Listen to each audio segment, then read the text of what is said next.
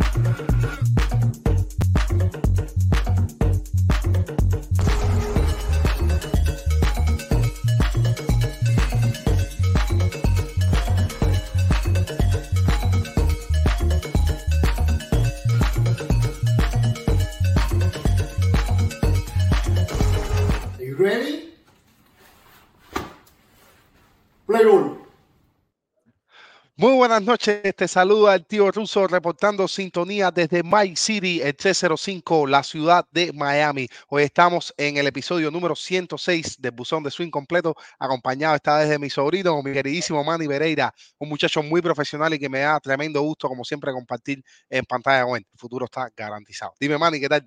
Gracias, gracias. ¿Cómo están? ¿Todo bien? ¿Todo bien por acá? ¿Cómo está por ahí en Miami? Eh, brother, acá estamos bien con un, o sea, un ligero, eh, digamos, frío, una temperatura distinta al calor que siempre tenemos. Y entonces me golpeó un poco el catarro, así que por eso me ven eh, un poco con la voz tomada y a lo mejor también cansado, porque eh, también la levantadera temprano para el trabajo estaba fuerte. Pero bien feliz, compadre, estar eh, hablando de pelota contigo. Además que tuvimos ayer un gallinero espectacular, siempre es un programa que me gusta seguir. Tuvimos información eh, de la Federación Cubana de Béisbol Profesional que la vamos a estar compartiendo ahorita. Y como siempre, Mandillanes, espectacular, se conectó con todo el piquetazo de Gainero ahí, estuvo compartiendo a camisa quitada, como, como el que decimos, recibiendo las balas. Eh, bueno, también tuvimos noticias, se terminaron las reuniones invernales. Vamos a estar hablando de un trade, uno de los más grandes que, que hubo, eh, posiblemente más grande de toda la temporada hasta ahora mismo. Y vamos a ver también lo que significa para, para los equipos, ¿no? Para ambos equipos, yo creo que es bien importante. Otras cosas también han su- sucedido, algunas firmas interesantes, lanzadores ya, eh, digamos, de medio calibre que son interesantes, que aportan mucho en cualquier rotación. Eh, pues bueno, eh, Manny, Manny tuvo un corte ahí, tuvo lo- un flashback de, de cuando viví en Cuba. no, Manny, está bien. Tú, Sí. tú tuviste, tú naciste allá, Manny, o naciste acá, perdón. No, yo nací aquí en New Jersey. Ah, ok, a ti no te picaron los mosquitos, tranquilo, que tú viniste, no pasaste ningún tipo de trabajo eso. Hoy estaba hablando con un, un buen amigo mío acerca, acerca de eso. Estamos hablando de Néstor Cortés, que sí nació allá en Sugiero Atado, ¿no? Eh, un saludo para Bringen, hermano eh, grande. Bro, también vamos a estar hablando del número 106. No hay número 106, por supuesto, pero sí el 6, porque como le dimos la vuelta, como hemos estado tantos programas aquí con ustedes compartiendo, ¿verdad? Muy feliz por eso, eh, manteniéndolos activos acerca de las grandes ligas, el mundo de la Federación de Béisbol Profesional eh, y también todo el tema relacionado a los peloteros de, nuestro, de nuestra tierra, aquí del patio. Y como siempre, le vamos a estar compartiendo el link a la, a la hora para hacer una segunda parte, un segundo round de, de y se conecten todos y den su opinión. Muchísimas gracias a todos los que se están conectando. De, de cualquier parte que estés, déjanos tu like, por favor, que eso siempre nos ayuda mucho a crecer. Y bueno, Manny, algunas palabras antes de empezar este buzón. No, un buzón de verdad que estamos a full, muchas noticias, entonces vamos a meterlo ahí ahora mismo. No, es verdad que la, la, el oficio nos ha llevado bien, Manny. Hemos tenido noticias así como, digamos, semanalmente nos han ido alimentando poco a poco. No es que hemos estado en blanco completamente. Que yo, por cierto, cuando nos quedamos así en blanco completamente, me encanta porque metemos los temas historia y entonces esos son los programas que tuve Arnaldo Sembuya, que los más históricos, tú sabes, esta gente que le gusta también la estadística, coge y se conecta al programa y se aprende mucho, la verdad. Son programas que yo creo que siempre nos dejan una enseñanza, más allá de cualquier criterio que tengan todos. Porque lo que me gusta de esta familia es que hay mucha gente que le gusta distintas cosas de todos lados. Entonces, mi hermanazo, eh, tenemos también una noticia desafortunada que cubrir, que un poco más adelante lo, lo, vamos a estar diciendo y por supuesto le vamos a estar dando cariño al chat. Te, pro, propongo entonces comenzar con la noticia de, bueno, el ex lanzador de Grandes Ligas, Felipe Rivero, que el venezolano, eh, que fue deportado, eh, cumplió su sanción acá, eh, había cometido crímenes bastante feos, cosa que yo no voy a replicar, pero bueno, ahora mismo él fue parte de una parte importante de la MLB, tenía grandes condiciones como relevista, eh, como cerrador, y bueno, cumplió su condena y ha sido deportado ahora a su tierra natal, Venezuela, eh, donde allá, la verdad, no tengo idea de las condiciones que va a tener. No sé si tenga como comentar la noticia, man. y alguien que a lo mejor la gente no se acuerdan, pero por ahí como el 2016, 2017, por ahí él llegó y fue tremendo lanzador, tremendo relevista y tiene 32 años nada más. So, una lástima que, que ha votado su carrera y tenía tremendo potencial y, talento.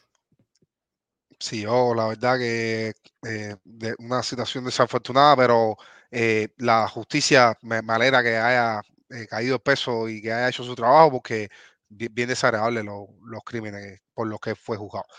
Bueno, nada, que un pelotero que echó a perder su carrera, esto también pasa muchas veces por trauma en la infancia, no, no tengo otra razón que darle la verdad. Eh, familia, también en, otra, en otras noticias tuvimos una, como digamos, una, una, una noticia sensación, eh, que fue un blockbuster trade, como dice en inglés Manny, eh, que fue que Juan Soto fue parte de un intercambio de jugadores donde yo los Yankees, algo que nosotros veníamos anunciando hacía semanas y que yo creo que los Yankees, bueno, según eh, declaró hoy Stan Bryant, fíjate, esto no lo dijo Cashman ni Wu, no, esto lo dijo Stan Bryant. Ellos estaban tratando de conseguir a Soto desde, desde junio del año pasado, algo que me parece bien por los dos equipos porque los padres intentaron mantener sus expectativas de postergar las postemporadas en ese momento, fracasaron.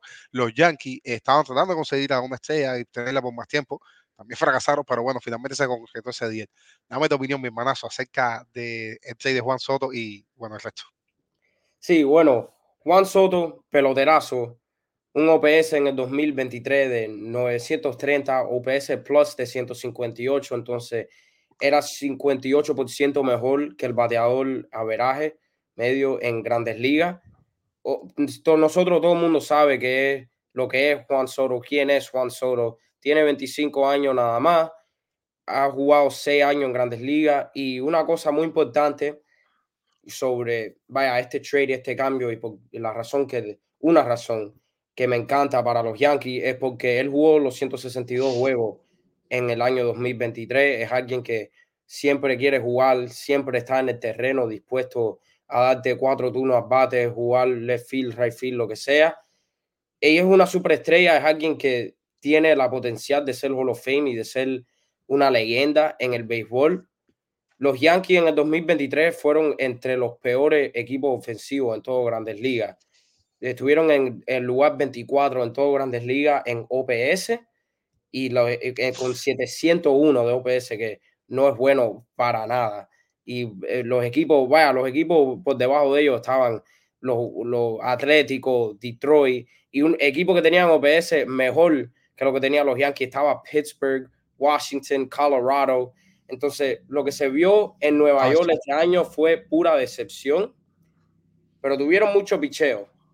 Esa parte del trail, este, del traspaso este que para mí, yo todavía creo que, lo, que los Yankees necesitan trabajar más en este offseason porque dieron mucho picheo a San Diego, Drew Thorpe, que es un prospecto que se espera que piche este año en el 2024, y también sí. Michael King que dio unos cuantos, yo creo que empezó cuatro juegos a los Yankees en el 2024 y, y metió tremendos números y era alguien Lights out. Yeah, y era alguien que se decía Swiss Army Knife, que te puede hacer de todo, te puede dar tres innings en el bullpen, te puede cerrar un juego y te puede empezar un juego y darte seis innings.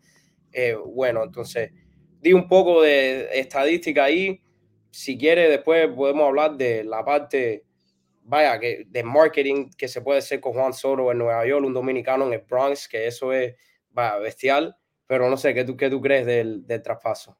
No, un, un impacto yo creo que tremendo. Los Yankees saben que lo van a tener por un solo año. Esto recuerden que es una renta, eh, literalmente, porque Soto estaba buscando lo que se dice en año de contrato, algo que los peloteros aprovechan mucho para venderse, algo que, que está bien. Eh, y entonces, como que este último año, antes de llegar a la agencia libre y dar ese último golpe, eh, pues que ponen más estadísticas de lo normal.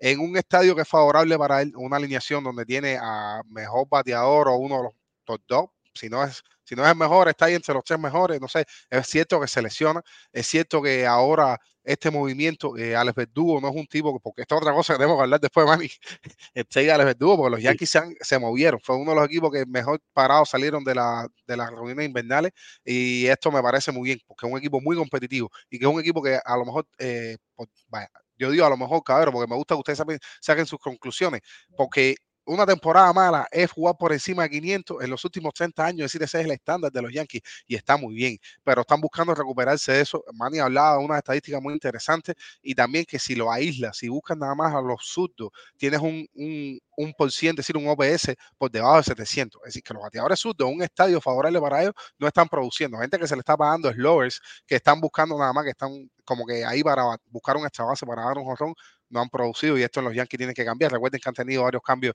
internos, coach de, de bateo, eh, varias cosas han sucedido, pero yo creo que, que es interesante el impacto que tener Juan Soto con Aaron Josh y esto es un, una cosa que me hace plantearme, algo que estábamos debatiendo en el grupo con Néstor, le mando un saludo de Camagüey, eh, acerca si este es uno de los outfits de, los mejores outfits de cada juego ahora mismo. Eh, Soto, Soto va a tener que jugar en la esquina y recuerden que Josh va a tener que moverse el center, que esto es un movimiento que también hay que tenerlo en cuenta, Manny.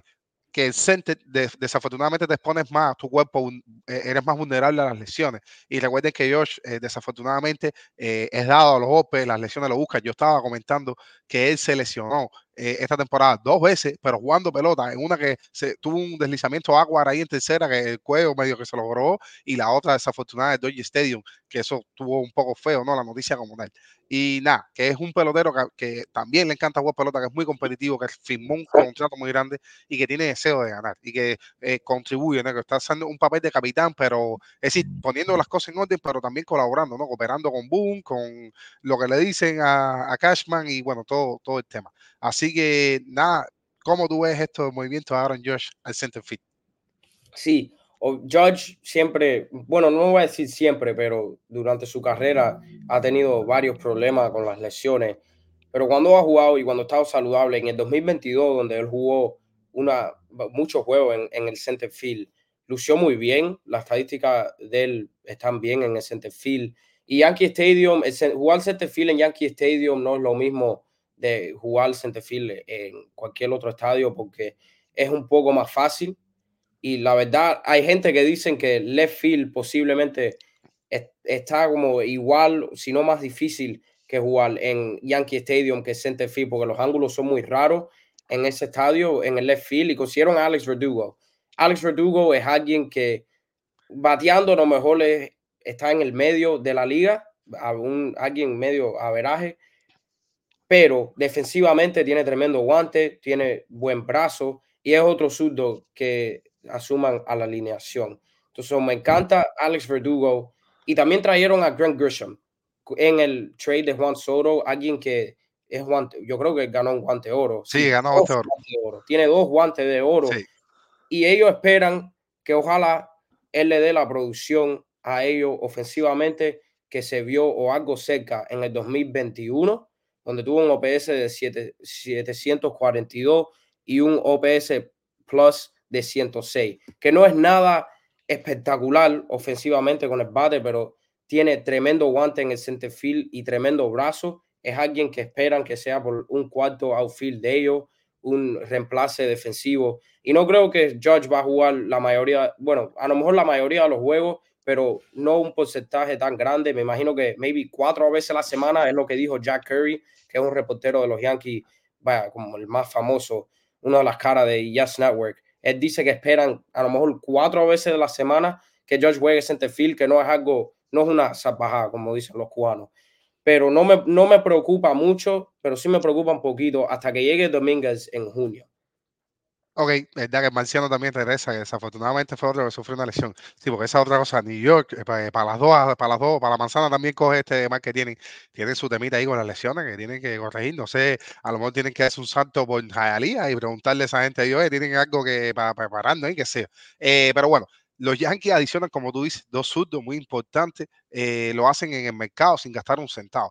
Eh, algo que me parece también importante porque esto es de la oficina, son buenos movimientos que se hacen.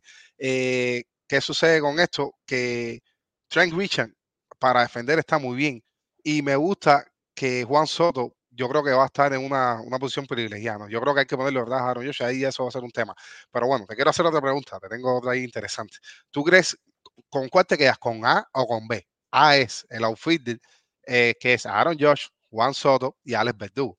Y el B va a ser Houston, que, que es Jordan Álvarez, Kyle Tucker o Chas McCormick. Bueno, en papel, en papel. Y No, no, no, no, yo quiero que tú me digas y que tú me, después tú me justifiques por qué tú escogiste. No, no sé. bueno, voy a decir. Es que, bueno, Judge y, Soto te pueden dar 80 jonrones entre los dos.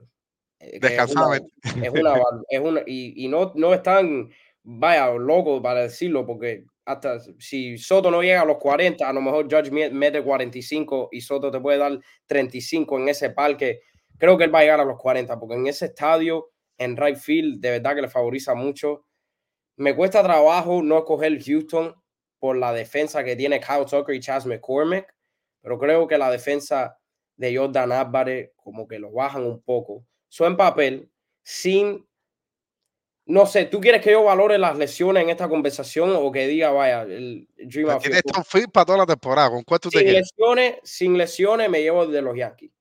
Pero Judge me preocupa y Judge hay que cuidarlo mucho. Y como Judge no va a jugar los siete días a la semana en center field y, lo, y Houston va a tener esos tres en el lineup como que más consistentemente, me imagino, me, me llevo los, los de los Astros, que me cuesta trabajo, porque lo ha visto, he visto ese outfield ganar una serie mundial. Entonces no puedo decir todavía que los Yankees tienen mejor outfield que ellos. Ok, está bien, está bien, está bien. Fíjate que te, te fuiste este lado Sau ahí, navegaste, está bien, te moviste bien.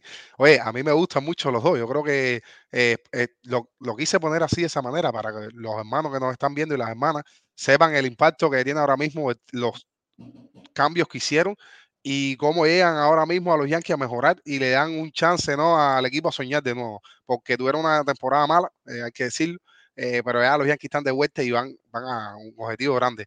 Eh, también hablar de, de que tienen una, ya relacionada, ¿no? El picheo, hay, al parecer hay dos finalistas o dos equipos que están bien cerca de firmar a Yamamoto, a esa gran estrella del picheo japonés, que durante tres años ha sido, bueno, el mejor, ya hemos comentado muchos sus números acá, eh, pues bueno, los Yankees es uno de ellos, es uno de los equipos que está cerca de firmarlo, y también los Mets. Es, al parecer el, el señor Yamamoto va a ir para New York, que tiene 26 años, bien, bien joven. Eh, y a ver cómo, cómo tú eso, porque sería un refuerzo de picheo tremendo. Sí, sin duda. Los Yankees tienen que firmar por lo menos para mí dos pitches abridores y un relevista. Antes de que empiece la temporada, no estoy diciendo que tienen que ser tres bestias, pero tienen, necesita gente que coman inning en ese, en ese staff de picheo. Yamamoto, si los Yankees firman a Yamamoto, podemos decir oficialmente the Yankees are back. Como, no, yo, the Yankees are back en qué sentido? En el The, the sentido que- Empire, like the Empire Strike Back, The like como, como, Empire. a- ok, como aquellos Empire, ok, ok. Y es que cuando cogieron a Reggie Jackson en los 70 y fue el hombre más pagado en béisbol, cuando firmaron a Dave Winfield a un contratazo en los 80, que fue el contrato más grande de todos los deportes en Norteamérica, Bang, cuando yeah. cogieron, cuando cambiaron por cuando cambiaron por Alex Rodriguez, que todavía tenía siete años en un contrato de 10 años, cuando firmaron a Mark Teixeira, cuando cogieron a Cici Sabathia y lo firmaron. Cuando, ese cuando, cuando de- cuando por el cohete Robert Clement, que también fue un tremendo cambio. Cuando tradearon, por ejemplo, por Polo O'Neill también. Eh, Sí. ellos han tenido grandes cambios y que, que, que existe el más grande de todo, el cambio del bambino, que además lo cambiaron por dinero en esa gran historia donde le dejó muchísimos años de maldición eh, con el- la maldición del bambino y uno de los más grandes jugadores de la, de la historia, eh, digamos, del béisbol. eh, que mucho, ¿sabes? Podemos discutirlo o no, a algunos le gusta más que a otros, pero el hombre siempre va a estar en la conversación de los mejores de la historia. Además que, Manny, ese hombre con, con los Red tuvo su, también tuvo su juego y para ellos le produjo bastante. No fue a lo mejor los 60 honrones que dio el 27 con los Yankees, pero sí, Sí. eh, pichó y lo hizo bastante bien. Y bueno, nada, que eso le quedó marcado en la historia y fue uno de los grandes tra- eh, trades. Los Yankees son famosos por esto que tú dices, por ir y dar golpe fuerte y, y decir, aquí estamos. Vamos, yo creo que todavía le falta. Por eso era que traía esta conversación a la mesa. Así que muy interesante todo lo que dijiste, bro. Eh, ¿Crees tienen algún otro objetivo en mente o algo así? ¿Algún, ¿Algo más que hablar de acerca Bueno, de este te quise hacer una pregunta. ¿Tú crees que entre Judge y Soto tienen los vaya, mejor dúo en un lineup de en todas grandes ligas? Eh, bueno, déjame decirte que, que hay uno por ahí, bueno, hay varios por ahí que están buenos, pero lo que pasa es que no batean pegado, a lo mejor porque yo creo que Olson, Olson Acuña, eh, uno que yo lo voy a presentar acá y traerlo a la mesa, y también me gusta Freeman y Betts, eh, que está bien fresquito, fíjate, pero están, que pueden estar ahí en un, un dos bien productivo. Pero lo que pasa con Aaron Josh y Soto es que ambos tienen una disciplina tremenda y tien- tienen muchos extra bases. Entonces, me cuesta no dárselo a ellos. Eh, tienen, sí, también podemos meter quizás a Tuve y a Jordan. Eh, buenos peloteros también. también, bu- buenos bates, buenos bates. Randy y Yandy Ofensivamente nada más. Ofensivamente nada más. No, lo que aportan ofensivamente nada más me quedo con Josh porque eh, siempre yo creo que es uno de mis peloteros preferidos, quiero que lo sepan, y lo sigo. Yo sigo a los Yankees porque sigo a Josh. Y tú sabes, tengo que ver los juegos eso. Me quedo con Josh y con Soto. No, Sí, no me la que- cambio. Creo que, entra, creo, creo que está entre ellos y los Dodgers, nada más. Eh, para mí, los dos, Freeman y Betts, son los únicos dos que puede discutir. No sé si me- Matt Olsen, obviamente lo que, tiene, lo que es Acuña es una bestia. No sé si Matt Olsen va a repetir esa barbaridad de jonrones que metió. Siempre ha sido bueno ofensivamente, pero lo que enseñó en el 2023 fue otro nivel comparado a su carrera. Soto y Judge, sabemos lo que tienen, lo que llevan los dos a la, traen los dos a la mesa año tras año. Freeman y Betts, la misma cosa. Me quedo, me queda difícil, pero me llevo a los Yankees también. Oye, eh, ahí ya me, no, yo sí le tengo tremendo amor a los Yankees y los defiendo y le- ay, cuando tengo que decirle stop a la gente de lo que veo pasado cuando están hablando de ellos, lo digo porque es una organización muy grande y hay que decirlo. eh, hablar de béisbol sin hablar de los Yankees, eh, eh, o sea, no, no tiene sentido. Eh, pero además, yo también defiendo a la gente de los Houston y defiendo a todo el que se merezca defenderlo porque así lo creo, ¿no? Y así es mi causa. Eh, como siempre, le mando también un saludo grande a toda la gente que nos ve de la tierra, desde Cuba, que eso es muy bonito para nosotros. No hay nada, no hay nada más importante que transmitir, eh, que estar aquí horas hablando de pelota de grandes ligas para que ustedes se mantengan actualizados. Eso para, para nosotros es nuestro principal objetivo. Manny, también tenemos, como siempre, un número que es el número 6. Eh, que es el programa que nos representa. Ahí le mandamos un saludo al gran Edgar, que normalmente cuando hablamos del número eh, viene precedido de vamos arriba de, de mi hermanazo, él no está aquí, te acuerdas que está viendo, dejó un video muy bonito ahí de, de cuatro minutos eh, hablándonos acerca del trade, dando su opinión muy interesante, por supuesto, esa es parte de la casa, ¿no? Un, un trade de los Braves.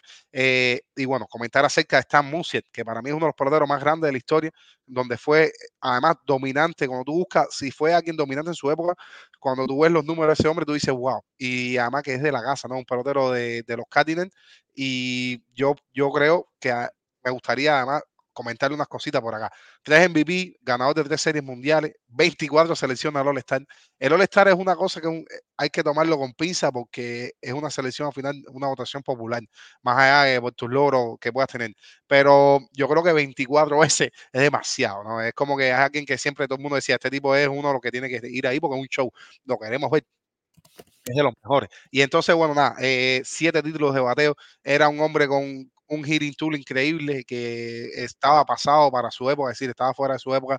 Tenía una selección de picheo increíble y además muy buen pelotero, pelotero caliente, pelotero clutch, eh, de los mejores de la historia de los Cardinals. Yo diría que junto a Bob Gibson y Albert Pujols, definitivamente, y bueno, ya aportando menos ofensivamente, pero sí que tiene que estar entre los más grandes, Adiel Molina, por supuesto. Eh, pero bueno, dime algo de tus comentarios, este Muncie, este es el número que te tenía, el número 6.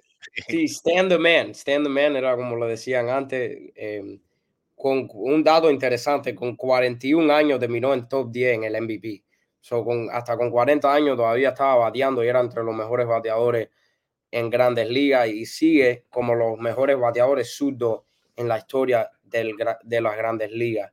So, un Hall of Fame, alguien que va a vivir por siempre en el lío, en el, vaya, cuando hablamos de béisbol y hablamos de, de buenos bateadores y bateadores legendarios, es una leyenda sin duda.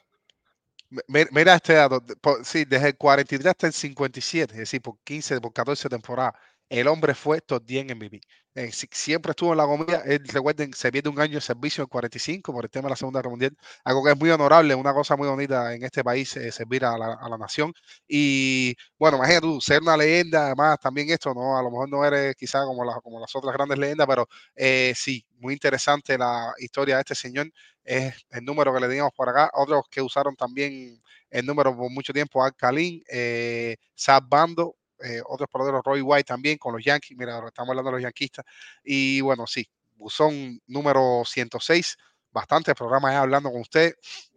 En este caso, estoy muy contento que el off-season este ha sido muy distinto del año pasado. Del año pasado ese era el de la huelga y el de no sé qué estaba fundida, pero bueno, nada. Eh, ese season no me gustó cuando lo cubrimos. Este ha sido hace, mucho más, hace dos años, yo creo. Dos años, hace dos años, perdón. Este season ha sido mucho más, mucho más tranquilo porque el de pasado fue la regla, que me tenían sí, también sí. medio loco con, con, toda la locura esa, pero bueno, yo creo que finalmente cayeron bien. Eh, Manny, Vamos entonces a seguir con otras noticias que tenemos por acá. Recuerden que ahorita lo voy a estar dando un saludito, no se preocupen, antes vamos a pasar una pausa, pero tenemos otra noticia, porque Kimbrel, Craig Kimbrel, uno de los mejores cerradores de, de, nuestra generación, sí, que hemos podido ver tú y yo, eh, sobre todo el 2010 hacia acá, firmó con un equipo muy prometedor que vimos en el 2023 competir. Desafortunadamente se fueron rápido en los playoffs, pero que nos dejó con muchas ganas más. Aparte que tiene un talento futuro increíble. Se refuerza en un área donde casualmente habían tenido pérdidas y que es un, una posición sensible, que a lo mejor los pitches que tienen ahora mismo son buenos, pero no para firmar, es decir, pero no para ser expuestos a esa posición.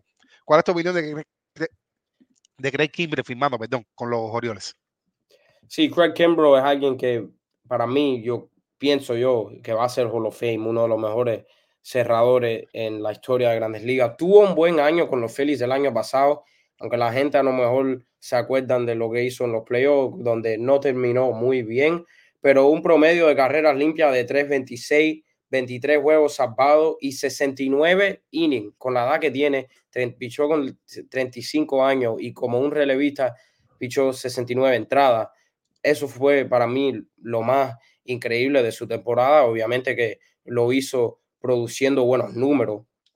Y es alguien que es un veterano que te va a traer seguridad a ese bullpen hasta que llegue Félix Bautista, que no sé si va a lanzar este año, a lo mejor llega a final de año, no, no me sé muy bien el Tommy John y la recuperación de él, porque para muchos jugadores a veces son dif diferentes pero le trae seguridad, va a ser alguien que con mucho, un bullpen que siempre ha sido bueno en los últimos dos años, con, que está lleno de jóvenes. Eh, me gusta la presencia veterana de Kimbrough en ese clubhouse y Baltimore, que ganó 101 juegos el año pasado, va a seguir haciendo un problema. Hemos hablado muy bien de los Yankees, pero me cuesta mucho trabajo ponerlo encima de Baltimore entrando a la temporada del 2024 y creo que todavía le faltan otra pieza que van a conseguir en este offseason. Está muy bien eso, bro. Yo creo que visto un recorrido muy interesante. Eh, ahí te cuenta que tenemos parte cubanos. Tenemos a Sionel Pérez, eh, que empezó mal la temporada, pero después se arregló, algo que me puso muy contento. Y también a Eniel Cano, que eh, hubo un momento que estuvo imbatible, pero por supuesto el béisbol es un juego de errores, un juego que no es perfecto. Y en algún momento, bueno, pues fue tocado pero incluso va a juego las estrellas, algo que me, puso bien contento y bueno, que, son, también se pueden beneficiar a lo mejor del coaching aquí, si pueden aprovechar esto, ¿no? Eh, les hace falta todavía seguir, es lo mismo que los Yankees, los Yankees incluso no hablamos a lo mejor de la tercera base, otras posiciones que tienen juego, pero sí, la prioridad, como tú dices, son los, eh, los pitchers para los Orioles también. Yo creo que tienen que buscarse un pitcher abridor y tienen que ir al mercado, porque fíjate, ya Eduardo Rodríguez, que es otra de las noticias que le tenemos acá, firmó un contrato de cuatro años con los Arizona Diamondbacks, que un equipo que eh, obtiene un tercer abridor fuerte, yo creo, eh, para, para tú tener, no sé, un tercer, cuarto abridor como puede ser Eduardo Rodríguez junto a Brandon Fat, que lo vimos lo que puede hacer en la postemporada, sí, lo vimos arreglado, ¿no?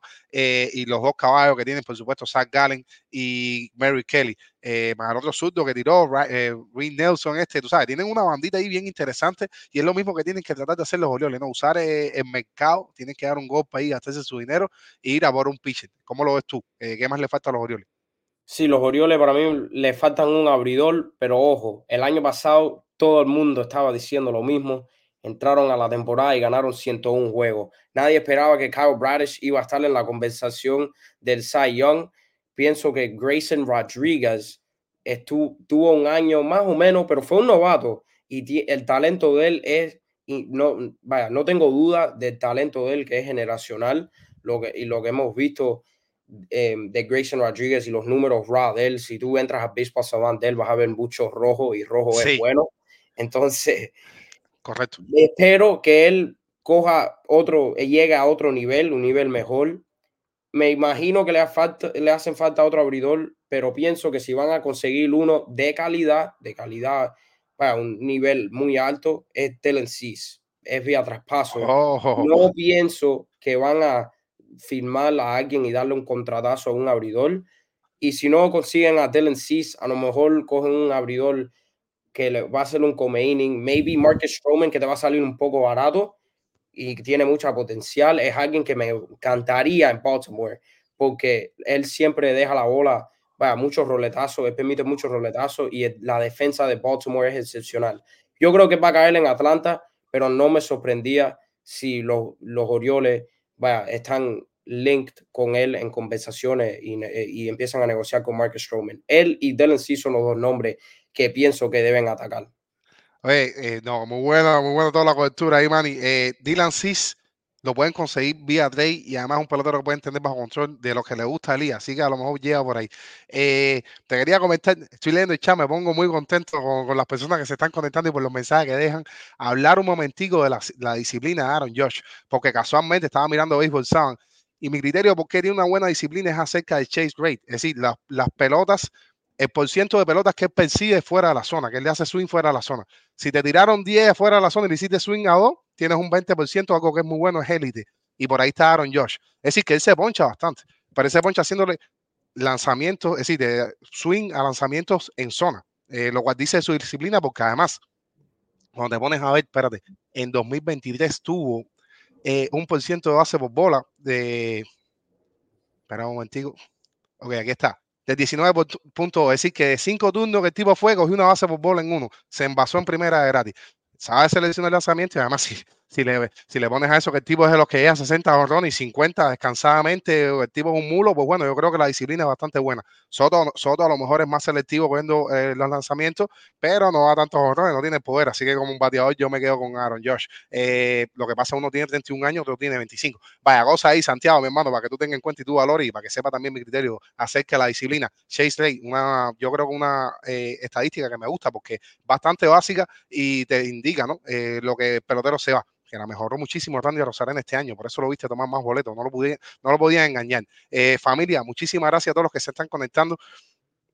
Manny, a lo mejor a la gente de Baltimore dicen que no, que ellos no le hace falta picheo. Eh, como tú dices, ellos empezaron así mismo el año pasado y vamos a ver qué tal le va. Eh, Miguel, por favor, hermano, vamos a estar yendo una pequeña pausa y después voy a estar saludando el chat para seguir con las noticias aquí del Buzón 106. Gracias.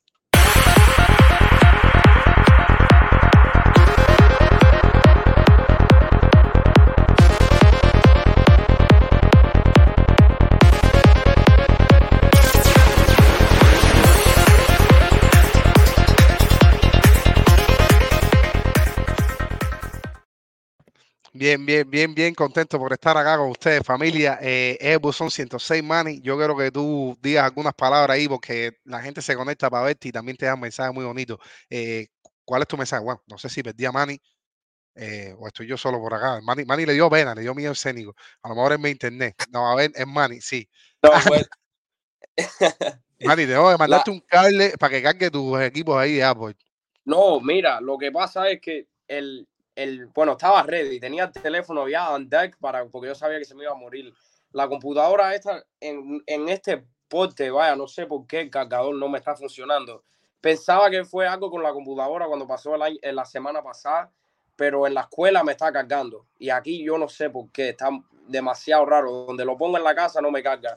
Vamos a ver, ojalá que encienda mañana, pero vamos a ver, tengo otra computadora aquí, así que voy a tener la estadística todavía.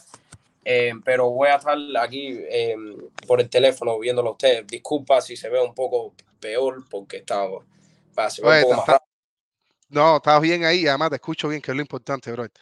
Y tú estás tú tranquilo ahí, que estás, estás, Bueno, estás en, en la vista. Saludar a alguien me dijiste, disculpa que se cortó. Sí, sí, si quieres saludar a alguien o mandar un mensaje especial, brother, este, este es tu momento. Sí, no, bueno, gracias a todos. He visto mucho, va, lo que he podido ver en el chat, muchas cosas buenas. Saludo a César, a Liberato, a Jaidel, eh, a Yanela, que siempre está con nosotros, Ibey también. Eh, mucha, vaya, gente, de verdad que me encanta ver el chat activo y to- todavía me faltan, pero sé que el ruso lo van a saludar a todos ahora, pero me, me encanta ver el chat activo y las cosas que tengan que decir para seguir hablando de pelota y que entren al y eh, vaya, eh, presionan el enlace y entren al programa cuando Miguel dé el enlace para calentar esto de verdad después. Ahí, mi hermano, ahí, aparte de seguir creciendo también eh, eh, la, la, la palabra buzón, ahora llegando también a Jersey, por allá a New York, me encanta todo el lado por donde está, así que bien contento, como siempre, de recibirte, es lo primero que quería decir, de tener a como, como siempre, haciendo toda la magia atrás de las cámaras, y agradecido por la familia, que quiero comentarle, antes de darle lo, bueno, los saludos que ustedes se merecen al chat, recuerden que este domingo nos vamos, vamos a tener, fíjate, eh, yo estuve pensando esto, llevo un, un poco de día dándole vuelta y a- realmente no encontré algo como que un nombre tan eh, interesante, ¿no? Digamos así, como que diga, bueno, esto lo voy a presentar así, tengo algunas propuestas, pero yo quiero llamarle a esta reunión que no sea la reunión que fuimos a ver en Tampa, no, yo creo que sea como que el congreso de swing completo de los miembros de swing completo, que todo el que nos veamos allá, además que es un momento interesante en nuestras vidas, un momento importante porque eh, va a ser un cierre de año, como les digo, bonito, vamos a vernos allá y esto no nos puede faltar, cabrón, vamos a estar todo el mundo viéndonos juntos ahí y hablándonos, hablando de cosas bonitas de béisbol y también recordando a la gente que está en Cuba pasando tremendo trabajo por culpa de la dictadura. Eh, nunca nos olvidamos de ustedes y eso va a ser un momento muy bonito para todos nosotros. Nos vamos a estar viendo ahí el domingo. Familia, vamos a empezar entonces saludando al chat, al respetable público, llevándose, bueno, el primer saludo, la arrancada, Jaide Delgado, eh, que tenemos noticia también para hablar de él los rojos de Cincinnati, que estuvieron haciendo algunas firmas ahí interesantes, interesantes. Vamos a hablar de eso un momentico. Eh, Raciel Ponce, eh, One Thing nos dice, muchísimas gracias, hermano. Es un gusto tenerte conectado. Espero en algún momento de mi vida conocernos y la verdad que siempre me pone muy contento tener eh, tu presencia acá en el chat. Eh, Jaide Delgado, gracias por tus felici- felicitaciones, por supuesto, y por todos tus mensajes de amor y de cariño. Nestines, One Drink, One Thing, One Drink, recuerden, cabrón, esto siempre es muy importante. Es uno de los eslogans que tiene la Federación Cubana de Béisbol Profesional, FECUBE, Patri Vida, que es como se llama el equipo, que vamos a estar hablando. Hermano y yo tenemos, tenemos una noticia que darle bien interesante. Eh, Jesús Díaz, buenas noches, dándonos su like desde Naples, eh, una playa que me encanta, mi, mi favorita acá de la Florida, y están unas cuantas. Eh, Gracias por tu saludo, mi hermano, y por siempre mencionarnos a todos y por tenernos presentes. Además, que nos vamos a estar conociendo también. César Rodríguez, buenas noches, familia. Eh, desde acá de Miami, Cesarín, otro que vamos a estar en Tampa. Yo, Cuba, con su like, que nos recuerda, dice el número 5. Eh, espero que ese número haya crecido mucho, cabrón, y humildemente eh, le doy las gracias a todos que nos deja ese botón tan cariñoso solito que nos ayuda a subir, bueno, dependiendo de la plataforma que tú estés. Y también, bueno, al que se conecte y nos, nos deja su like, sus comentarios y al que le da share. Gracias también, cabrón, que se conecta desde, desde las tunas, desde Fomento, desde Novedad y baja el programa jueves tras jueves y nos dice, oh, estoy aquí, me manda mensajes bonitos. Para todos ustedes, un abrazo, coño. También, Manny, este domingo juegue, tú sabes, juegue mi, mi, mi liguita, mi nivel, eh, una liga que se llama la Live Boy, que con mucho cariño se les he comentado varias veces acá. Eh, mi rendimiento, ustedes saben que los peloteros son muy, como que muy constantes, ¿no? Yo siempre tiene, que es este tipo de pelotero, yo lo mismo es siempre abate, dejé un poco ahí que desear, no, no me fue muy bien, empujé mis cateritas, ¿viste? Di buenos par de palos, pero eh, no me fue muy bien. A la defensa, bastante bien, bastante bien, contribuí, contribuí, eso hay que decirlo. O sea, eh, aportando por encima del nivel de reemplazo, Sí. para que me, para que me inviten. Seguir ayudando al equipo es lo que hay que hacer. Claro, colaborando, colaborando. Y te decía esto, bro, porque también me para de momento una persona eh, que estaba jugando ahí, que había, porque son socios que invitan socios. Y la pasamos siempre súper happy. Eh, y me dice, compadre, tú no eres, tú, no eres ruso, soy incompleto. Y me, me puse contento de, de- de ver gente que, conocer más personas que estén involucradas aquí con, con la causa y con el programa, verdad que es muy bonito. Un saludo grande para ti, Ley, y para todo el piquetazo de la gente de la Live Boy, que siempre la paso especial. Me paso el tesoro ahí fenomenal con usted y es bonito porque es competitivo, pero no es esto que te vas a morir si te diste, eh, tuviste un mal turno al bate.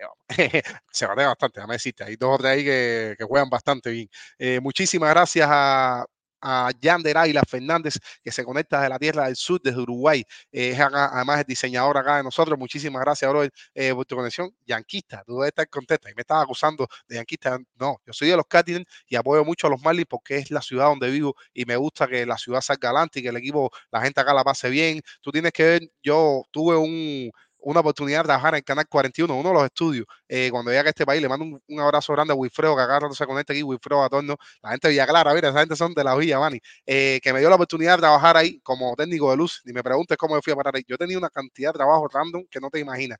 Y entonces tuve la oportunidad de, de, de ver gente Miami Marlins fans die hard, tú sabes, como que gente que se ponían bien bravos cada vez que, que tanto cogí un ponche y a la misma vez esa temporada de 2017 fabuloso y momento bonito de, de haber compartido con toda esa gente eh, y verlos me gusta verlos, me gusta verlos disfrutar del equipo. Así que por eso me ves que apoyo bastante a los Marlins a lo mejor pero no los Yankees, los respeto.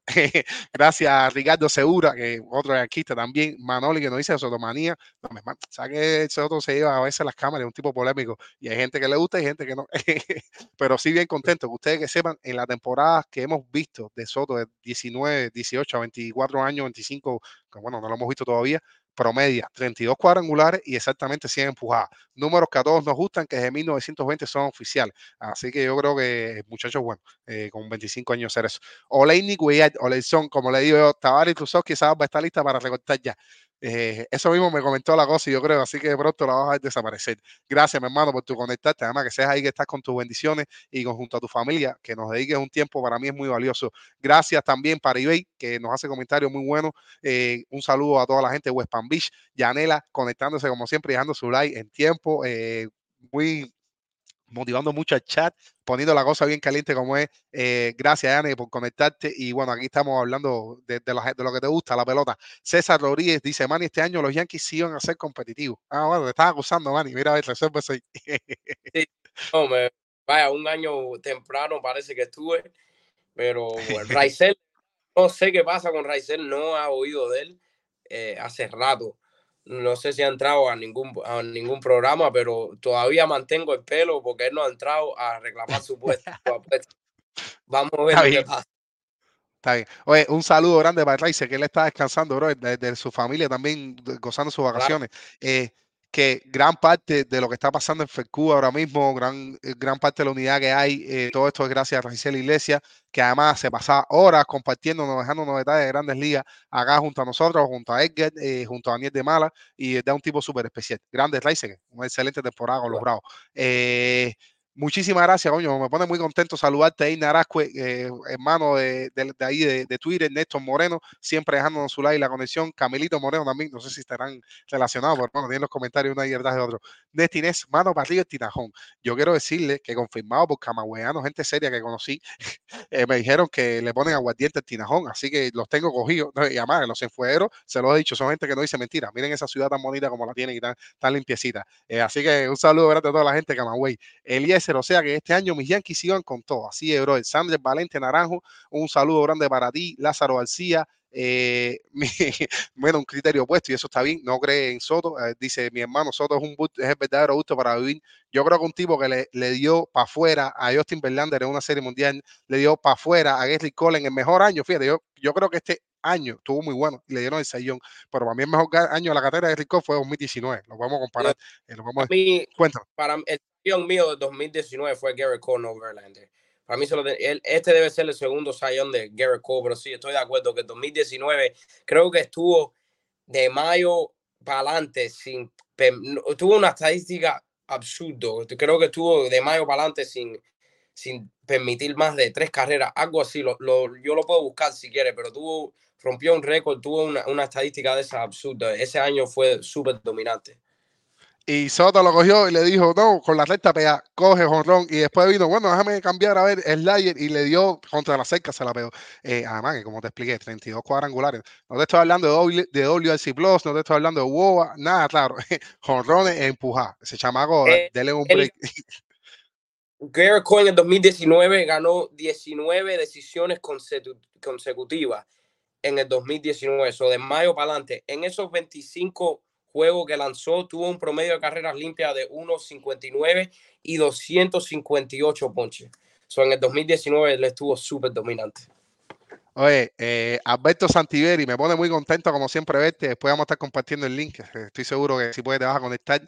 Guille Ponce le dice, no creo que eso significa mucho por una mejora para los Yankees. Y eso está bien, hermano. Eh, te mando un abrazo grande, un gusto tenerte. Natalia Pérez, fija en todos nuestros espacios. Muchísimas gracias, Nati, por su conexión. Eh, también está Santiago Suárez Cabrera. Gran, eh, gran abrazo para ti, hermano. Fíjate, tenemos criterios opuestos con varias personas que están en el chat y eso es muy bonito, no pasa nada. Y además que también le digo, si alguna vez, por ejemplo, nos equivocamos o hacemos algo que, que no, que a lo mejor no estuvo bien, eso también es parte de la pelota. Eh, fíjate, no te estoy diciendo que ahora en tu trabajo te vas a poner a equivocarte a la misma nivel que un pelotero, ¿no? Porque ellos son profesionales o whatever. Simplemente es que si cometes algún error en tu vida, pues tampoco te lo tomes tan a pecho, ¿no? Trata de aprender de él, trata de salir de, de algún bajón emocional que te pueda dar y trata de mantenerte positivo. Y como siempre te digo, de, que sea una experiencia productiva y sacar lo mejor de eso. Así que no te preocupes, hermano. Mantente conectado aquí con el buzón de swing completo y un saludo especial a mi gente que está en la carretera, que sé que siempre se conectan acá y se mantienen informados con swing completo. Por favor, seguros al volante. Eh, si tienes que parar porque tienes sueño, hermano, sin duda alguna, la primera, eh, la primera stop que tengas ahí te tira a un lado y no hay problema, te para a descansar. Eh, un ruso es aquí en Miami, a mí me están acusando ya. Eh, gracias, además que quería decir, otra cosita. Soto le ganó a los, a los Astros 2019, que a todo el mundo, a mí nadie me puede decir aquí, menos la gente de los Astros, le caía mal ese equipo. Así que él fue que, bueno, Soto y Rendón y todos los muchachones esos de, de los nacionales 2019. Eh, gracias, Manolo y mi hermano, siempre es un gusto tremendo compartir contigo. Aparte, he cracks jokes. O sea, un tipo, tipo gracioso, la, la gente que Camagüey son, son simpáticas. Liberado, a él, compadre, eh, buenas noches, eh, gracias por tu conexión. Te escuché hablar varias cosas que le preguntaste a Mandy, eh, muy contento, ¿verdad? Que, que, estuviste en el programa y que hiciste esa pregunta muy certera. Así que, ¿verdad? Gracias por tu conexión y porque estés acá escuchándonos. Nos deja buenos números por ahí Santiago Suárez, ahí está Manoli, y bueno, parece que agrí con, con lo que estaba diciendo Manny. Un saludo grande para Nelson. Bueno, espérate, esto es un saludo especial que voy a dar a Nelson Crespo, que es mi vecino a la mar de mi tiempo. Bueno, mi, mi esposa, como ustedes saben, es ahí, yo vivo en esa zona. Estoy muy contento, hermano, que te conecte, porque me, de verdad, de aprendí muchas cosas. Un ingeniero, un tipo muy serio, eh, que siempre me enseñó como que a echar para adelante y me da buenas vibras. Así que que, que estés conectado acá con, conmigo es un, un, gusto tremendo. Y como puedes ver, son 106 programas, bro. Ya es un tiempo acá dando muelle y descargando de pelota y pasándola bien. Así que nada, fanático, tú sabes, de, del béisbol y de la industria, bien contento de tenerte acá. Eh, Yanela, como pueden ver, calentando el chasis. Cada, vez que yo miro para allá, Yanela ahí fajada con alguien o diciéndole cosas a alguien. No, pero eso está bien, eso me gusta. Y no fajar, es decir, eh, como que en el buen sentido, ¿no? El debate. Es lo que, lo que quise decir. Mira, nos hace una buena pregunta que la voy a dejar un poquito más para adelante, que acerca de los muchachones que se pueden contratar desde acá, desde, digamos, los, los cubano-americanos, ¿no? Y esto yo creo que es bien interesante porque, por supuesto, van a aportar muchísimo a la federación, que de hecho, para mí van a ser los sea, todavía no tenemos una lista y desafortunadamente nos toca especular, ¿no? Un poquitico. Y yo creo que según los permisos que dan de sprint training y los equipos, cómo se comportan y todo eso, para mí la mayor contribución la vamos a tener de estos muchachones norteamericanos, es decir, cubanoamericanos, eh, de acá, y si no, los que están todavía en ligas menores. Así que el equipo conformado que vamos a tener el día 6 de enero, que desde ya humildemente ofrezco mi servicio para ir a, directamente al estadio y cubrir lo que haga falta y estar ahí. Eh, cada sábado lo tenía que trabajar porque casualmente acá rato tengo que trabajar, ya lo pedí, ya ni se preocupen por si me necesitan. Eh, Manny, no, no sé si, bueno, pero todavía me falta un poquitico gente. Lázaro García dice, Manny, te manda un saludo aquí especial. Eh, se le quiere bendiciones para usted y para su familia. Para Lázaro. Lázaro García, saludos Lázaro, gracias, muchas gracias, bendiciones para usted y su familia también. Oye, eh, César me dice, guau positivo, se va sumando, bro, tú sabes, tú sabes. Eh, Ruso, pero ¿de qué es la competencia? ¿Quién toma más like? Bueno, mí existe que la gente se pone brava porque yo tengo que estar cayendo la brava porque dejan el line el terreno, ¿entiendes? Y podemos tener un accidente. Yo tampoco tengo cara para decirle porque antes yo tomaba también bastante y era como que en el terreno era una actividad que tú decías, espérate que yo vine aquí a tratar de, hacer actividad física, no estar tomando tanto, pero sí, yo ahora no soy de los que toman, pero no puedo tener la cara de guante de darles verlo a la gente, así que los dejo que tomen y está bien, la pasamos, la pasamos bien en familia. Michael Orozco Montaúdo, buenas noticias, la de Soto, así viene aquí a Tampa varias veces a coger palos. Recuerden que Michael es fanático de los Tampos y además odia a los Yankees, eso está bien, son rivalidades bonitas. Tendencia Sport me dice Yankee campeón, no hay equipo de grandes ligas que aguante esa alineación, hermano. David Sabas del Pino, otro gran eh, hermanazo mío eh, de, de los tiempos de Champolo. Nos dice, habla de Rusín, grande, bro, me encantó con- eh, compartir contigo, además que Sabas fue de los que yo literalmente era un equipo y estuvimos ahí, eh, les fitié fly. Al Sabir le cogí una, una media línea ahí más o menos, eh, lo estaba cazando, porque yo lo conozco, ¿viste? Eh, pero sí, tremendo placer compartir contigo. Z99, que ha sido miembro por ocho meses, nos dice, Ruso, vamos a hacer una plegaria por Bauer a los niños Yankees. Bueno, no, espérate, Z, si tú vas a pedir para los tuyos, eh, déjame pedir para los míos, para los Cardinals, a ver si me lo firman ahí, ¿viste? Ya con los Cardinals, eso, no, pero yo creo que se quedaron sin dinero, ya. Al menos para picheo. Vamos a ver, Zetica, vamos a ver. eh, espero verte también, brother, este, este fin de semana. Alexander Bellis, eh, conectado con nosotros, dice, este año los Yankees van mal otra vez, verán. Eh, no son, bueno, no, muy, muy bienvenidos los, los, los comentarios para los Yankees, pero está bien. Bauer dijo que él no tiene tema ninguno con Cole. Recuerden que ellos fueron el 1-2 en la Universidad de California. Y además que Cole también es, es cuñado de está con la hermana de Brandon Crawford. Y entonces, interesante por ahí que tienen su, su relación. Eh, dice, ya dijeron que están reunidos con equipos de MLB. Ojalá llegaran a los Yankees Mr. Bauer. Eh, sería una firma tremenda si ellos están yendo por Yamamoto, que debe estar pre- preguntando por bastante dinero. Perfectamente firma a Bauer. Vamos a ver, ojalá le den la oportunidad al derecho. Saludos, sigan dándole duro a la bola, eh, rompan las muñecas y hagan swing completo. Osmani Hernández, muchísimas gracias por su comentario. Muy bueno, la verdad. Le- Lester Alexander Castro con nosotros. Un saludo de Plan City, Tampa, eh, la ciudad de los patriotas, la ciudad de los patriotas, Liojue Garrido Santana. Mira, nos dice saludos de New Jersey. Ahora empieza la actividad domingo 10 de diciembre, 10 de la mañana, hermano, en el parque ahí, que después te voy a pasar la dirección. Eh, la vamos a estar poniendo en, en en pantalla. El caballo, Atila, hay que darle un papel a Manny en el equipo del exilio. No, pronto, pronto Manny tiene que coger algo ahí, cualquier cosa. Y como decía, eh, como estaba diciendo el Fonta, una frase que me encantó, a Fonta, que es un tipo que, que es muy natural y eso me gusta mucho él. Y gracias a esa naturalidad eh, hemos logrado unir, hemos logrado tener un contacto directo con FedCube eh, y me gusta mucho un tipo que, que siempre te dice la verdad y esto siempre es bonito, que lo decía él, él va de cargabate, a recoger pelotas, a calentar de, de queches de bullpen, de lo que haga falta. Y yo creo que Manny también va a estar dispuesto. ¿Qué tú crees, Manny, si te el Seguro. llamado? Mandy me llama y dispuesto a hacer lo que sea, de verdad. Eh, pido algunos, bueno, falto unos días, unos días de la escuela, vengo para acá directamente, hago las tareas que tengo que hacer, pero lo que sea, Mandy, tú tienes mi teléfono, lo que haga falta. Mira, yo sé que tú, tú te llevas bien como te llevas bien con todo el mundo, pero Mandy has tenido la, la oportunidad de conocer con él. Pero ¿qué tal si te llama a ti, el gerente del equipo, y te llama Orlando Hernández y te dice, mi chamaco, yo quiero que tú juegues pelota, que entrenes pelota aquí con nosotros? Bueno, eso sería ya otro nivel, de verdad, de, no- ni expresar cómo, cómo, cómo reacciono si eso, si eso pasará. Vamos a ver, eh, ojalá que ellos de verdad eh, hagan un papel muy bueno y que y vaya, y que representen la bandera y repre- representen los exiliados como debe ser.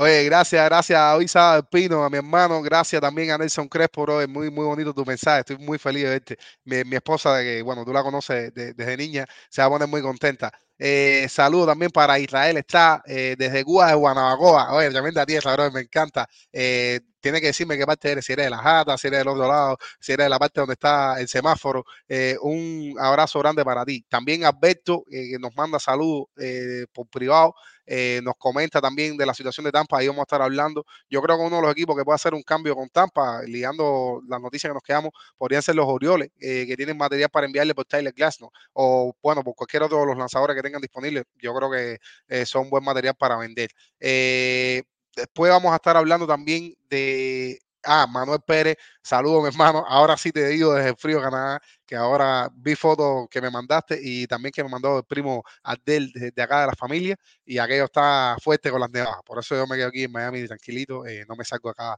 de esta área. Yo no sé cómo tú puedes, Manny.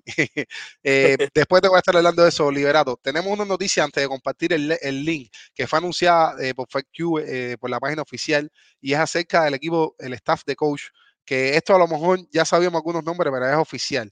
Eh, Manny, yo te voy a hablar de algunos de ellos. Yo lo voy a leer primero completo y después tú me das tu opinión acerca eh, de lo que quieras comentar. ¿no? Eh, va a ser conformado por hermana de Brian Peña, el coach de banca, el Clear Roja, eh, Bárbaro Abeich como coach de tercera, José Luis Toga, coach de primera base, Michael Tejera, entrenador de picheo, José Ariel Contreras, entrenador de picheo también, José Nachi Castro, entrenador de bateo, y bueno, Yunieski Uriel también como entrenador de bateo.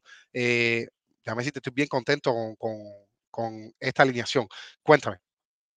Sí, todos son nombres muy notables, especialmente en la comunidad cubana y la comunidad cubana de béisbol. Todos tienen experiencia en un nivel profesional y muchos nombres que van a atraer la atención de los jugadores. Creo que con, obviamente, Brian Peña, Yunieski Gurriel, eh, Bárbaro Gabbay, José Luis Toca, entre todos los nombres que están ahí, un jugador ve ese staff de, de, de, de coach, de, los, de entrenadores, y ve la, lo que representa FEBCUE y sin duda esto va a ayudar a traer más jugadores que se sumen a este proyecto y a esta visión. Y me encanta, de verdad que me encanta un, uno para mí, no sé si se podía mal un staff de, de coaching mejor de lo que tenemos. Y para empezar, para empezar especialmente eh, es, es, especial este, esta lista de, entrenadores. No, además que son gente que, bro, llaman a capítulo, crean, crean responsabilidad, eh, dan el ejemplo, ¿no? Y que estén ellos, que esté Duque, que estén estos peloteros, porque es como dice Mandy, ¿no? Eh, al final es un tipo que está haciendo un trabajo especial, que me gustaría conocer su opinión de cómo se siente, ¿no? Eh, teniendo este tipo de responsabilidad, porque los nombres que estamos hablando acá, yo creo que representan mucho para el cubano, porque son distintas, distintas etapas de la diáspora de acá que ha llegado a Miami, por X o por Y, o que ha llegado acá a este país, ha salido huyendo de la dictadura, de los malos tratos, de, de las malas condiciones y eh, buscando el sueño de hacerse profesional y que lo lograron.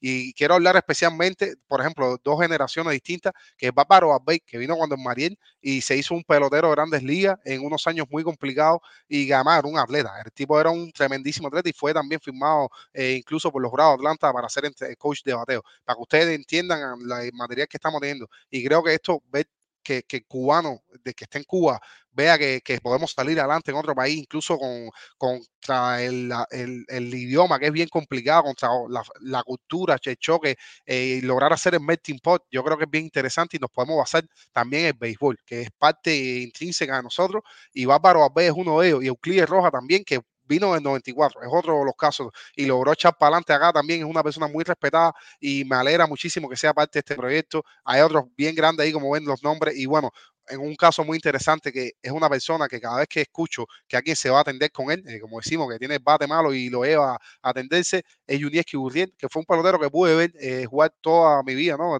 En las series nacionales, centerfield de los equipos Santi Espíritu, cubría mucho terreno a la defensiva, a bate eh, era, así, de los, de los hermanos, vamos a decir que no era el más caliente, no era el mejor bate, pero también resolvía. Y en el, en, a nivel de Cuba también era un bate bueno, era un, un, tipo que era un pelotero todos los días, y sobre todo por su valor defensivo. Y actualmente a lo que se dedica el hombre es a mejorar a los peloteros a la ofensiva. Me parece muy interesante esta selección y que hayan contado con él, porque como les, les repito, todo el que ha ido a tendencia con él ha tenido mejora y esto me encanta. Manny, no sé si tengas alguna otra opinión acerca de esto. Sí, no, gente profesional, Michael era que lleva en este país muchos años, eh, también fue, hasta estudió high school en Miami, alguien que fue drafteado por los Marlins en el sexto round, vaya, mucho, mucha gente que tienen, como dije, experiencia en organizaciones de grandes ligas y también saben cómo competir, ejemplo, Yunieski Uriel, eh, competir a nivel internacional. Yunieski que ha jugado también aquí en, en Liga Independiente, entonces saben también. lo que están Mucha gente súper profesionales que van a ayudar vaya, a empujar este proyecto a donde debe estar. De verdad que ver esta lista de, de entrenadores me da mucha esperanza para este proyecto. Bueno, bueno, está conectándose aquí con nosotros Albert con un camisón ahí, está bien contento, está, está feliz con su Yankee. Dime, Albert, cuéntame. Siempre hay que disfrutar los, los, momentos. Yo creo que en la vida tú tienes que disfrutar cada momento. Eh, bueno, saludo para Manny y saludo para ti, Russo. Gracias, gracias por, por, dejarme entrar una vez más. No, mirando la lista de, de, de los coaches y el manager, eh, la inclusión también de Euclides Rojas, alguien que tiene tanta experiencia en grandes ligas, que ha, estado en diferentes organizaciones como Boston, Pittsburgh, y ha estado trabajando en, estaba trabajando en Dominicana ahora recientemente él. Yo creo que esa experiencia también es, muy buena desde coach de, banco también. Pero bueno, eh, y bueno, que, el trabajo que están haciendo es un trabajo que, como yo dije el otro día en el chat, e, esto es un trabajo que, que lo principal es que sea un trabajo que, que, sea de generación en generación, que lo puedan ver y que este, este proyecto se mantenga por años, porque es el sueño de muchos exiliados aquí cubanos de ver un país que representa a la patria, pero que, que la, que la represente de una forma de libertad, ¿me entiendes? Sin tener la presión de estos peloteros que juegan aquí hoy de que no pueden representar a la patria por, por la cuestión política que todos sabemos, ¿me entiendes? Pero bueno, volviendo al tema caliente del día, que es la, la, la bueno, la adquisición de Soto. Yo digo, ¿sabes? Los Yankees complementaron la parte ofensiva que, que, que, estaban careciendo por años, ¿me entiendes?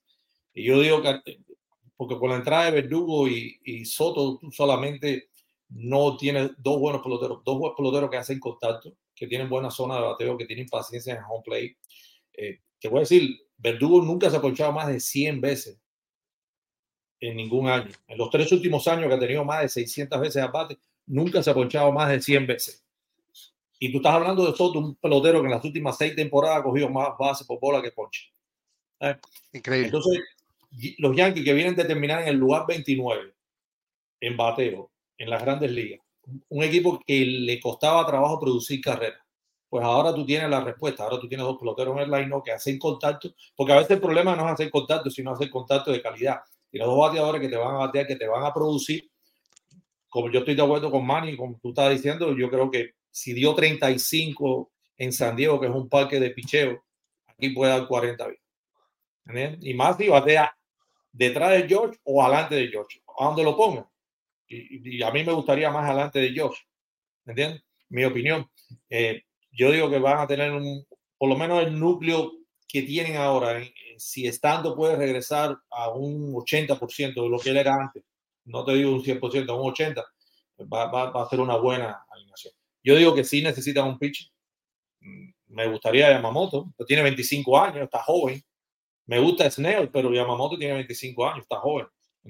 Es un buen pelotero. Y la otra cosa que te digo, te voy a decir, Soto este año, tu, este año tuvo 10 asistencias como outfield y Verdugo tuvo 12. Quiere decir que, que la, la, la, presencia de buenos brazos en cada lugar del infield, del, del outfield va a estar presente también. ¿Sabes? Sí. La, la, gente se cuestiona, o oh, que si Soto, que si no es un outfield, ¿sabes? Sabemos que no es un outfield de guante de oro, eso lo sabemos, pero hace su trabajo. Cuando tú tienes 10 asistencias como outfield, tú estás haciendo algo bien.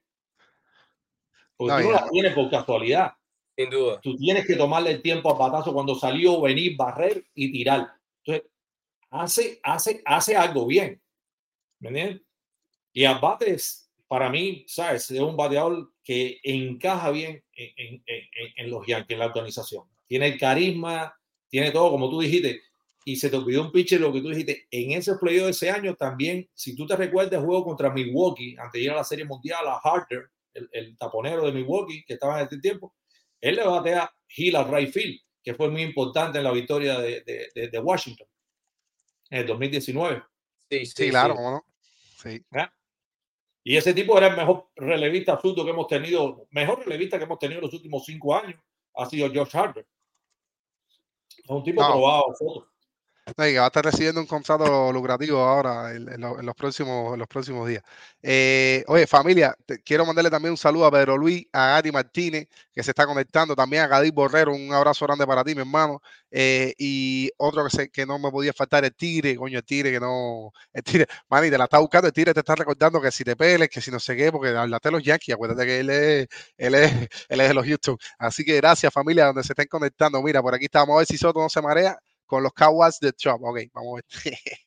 Eh, bueno, familia, también hay otras noticias. Eh, Yadier Molina firmó como asistente especial del equipo.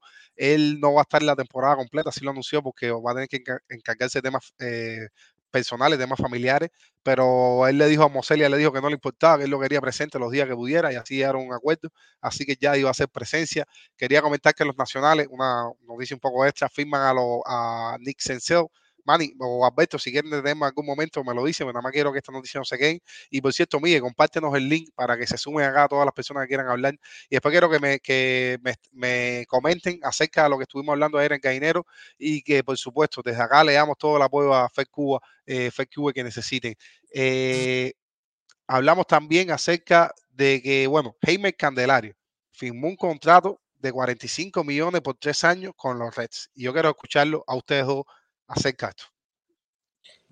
Sí, bueno, eh, Jaime Candelario rápido, es alguien batea las dos manos, tercera base, puede jugar primera también, que lo jugó en el, en el Clásico Mundial, ha tenido una carrera eh, un poco larga, jugó muchos años eh, con Detroit, pero este año de verdad fue que se lució, donde batió con los nacionales, después lo cambiaron para los Cubs y, y siguió bateando.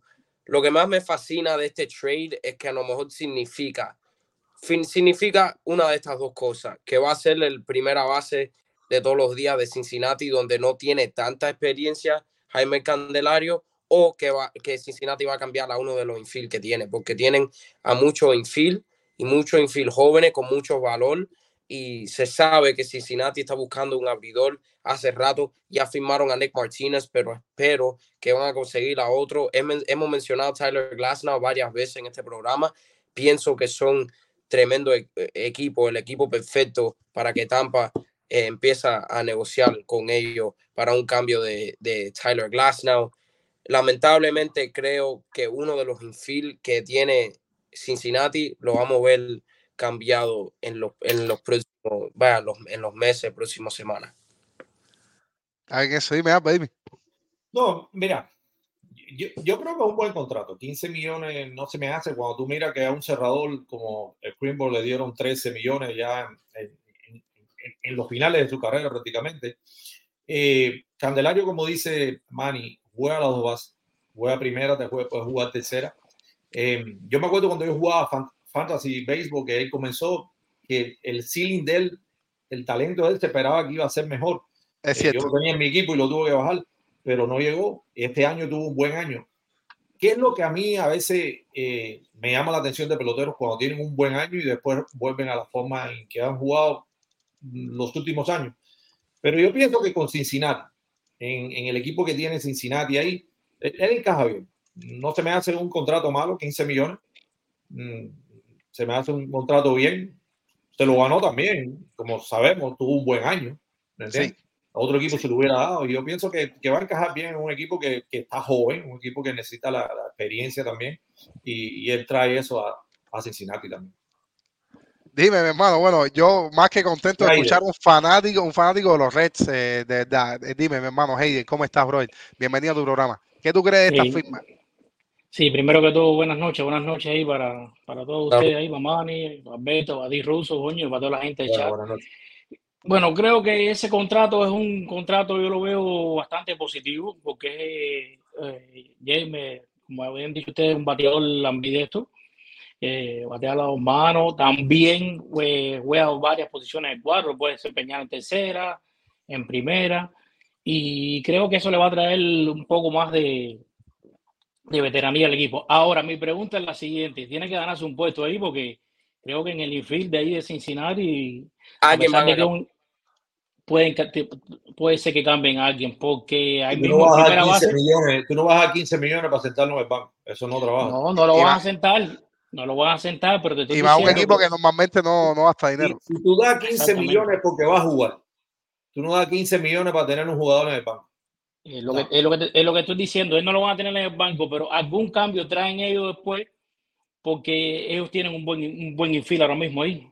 ¿Entiendes? Acuérdense que McLean está, está, estuvo lesionado, pero tuvo un buen resultado. Estaba Eli de la Cruz, está Pecer Street, que es un buen bateador también, Cristian Encarnación. O sea, que yo me imagino lo que quería donde iba a llegar es que después de este contrato, a los moleos van, van a hacer un, cambio interno en el equipo. Me imagino que sea así. Es la percepción que yo tengo acerca del cambio. Bueno, es interesante, y ahí mira, Ibey nos comenta eh, que dice que, que, dijeron que India va a jugar primera base. Recuerden que tuvo problemas de lesión.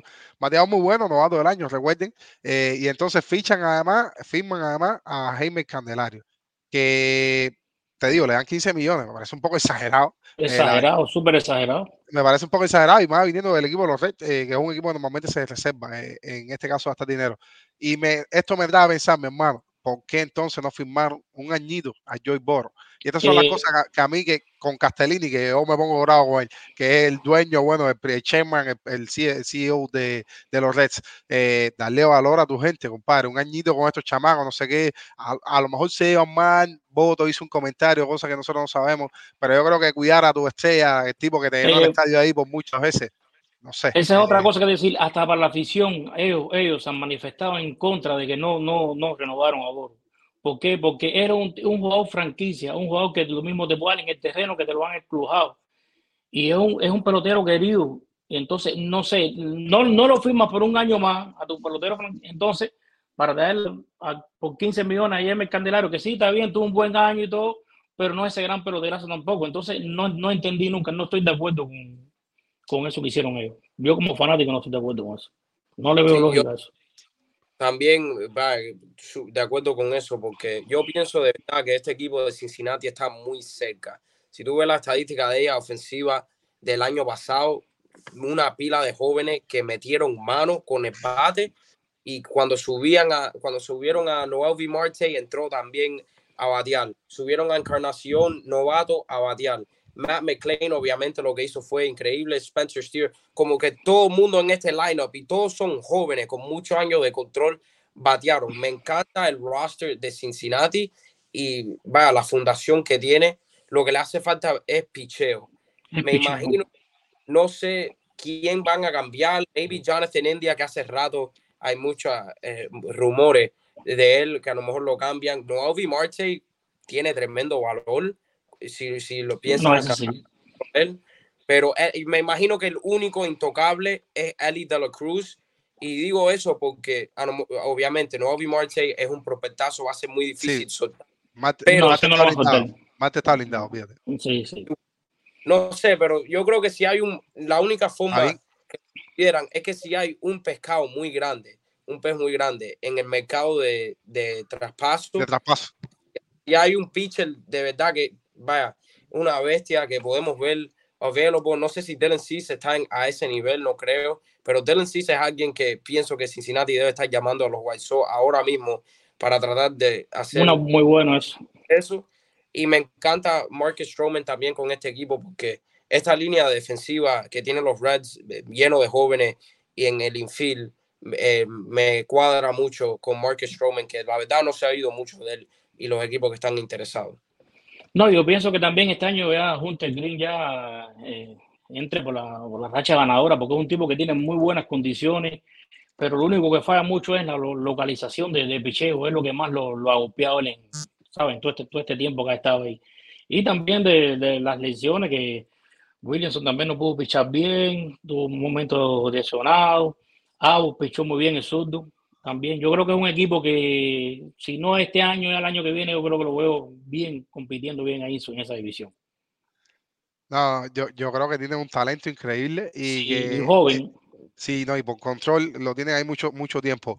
Eh, está bien Cincinnati, además que van, van, a tener la baja de Milwaukee. Estoy seguro un equipo que va, no va a competir mucho, al menos no al paso que lo habían hecho estos años. Y los Cubs, es verdad que van a subir, pero Vamos a ver porque los Reds tienen chance entonces de colarse con todo este tropelaje que se forma a final de la temporada. Pues si quedan cerquita, ustedes vieron, apenas se quedaron fuera por, por par de juegos y hay de todo, con un line-up joven, un line-up que es bien importante esto, que lo he escuchado, por ejemplo, en entrevista que le hicimos a Seth Gómez, una entrevista que comentó a Adel Martí acerca de su papel en aquel gran clásico mundial del 2006 y cómo fue elegido el mejor pitcher del torneo, y es acerca de la presión, es acerca de cuando tú juegas y tú dices, mi hermano, los, el hombro me, los hombros me pesan ahí cuando tengo el bate en la mano, o por el contrario, cuando estás de pitcher, tú dices, no paro de sudar, necesito concentrarme, y es la presión. Y son como estos dos peloteros, viendo a lo que, a lo que estaba comentando, que ellos no eh, dan testimonio de cómo fue que ellos tuvieron la oportunidad de jugar sin presión.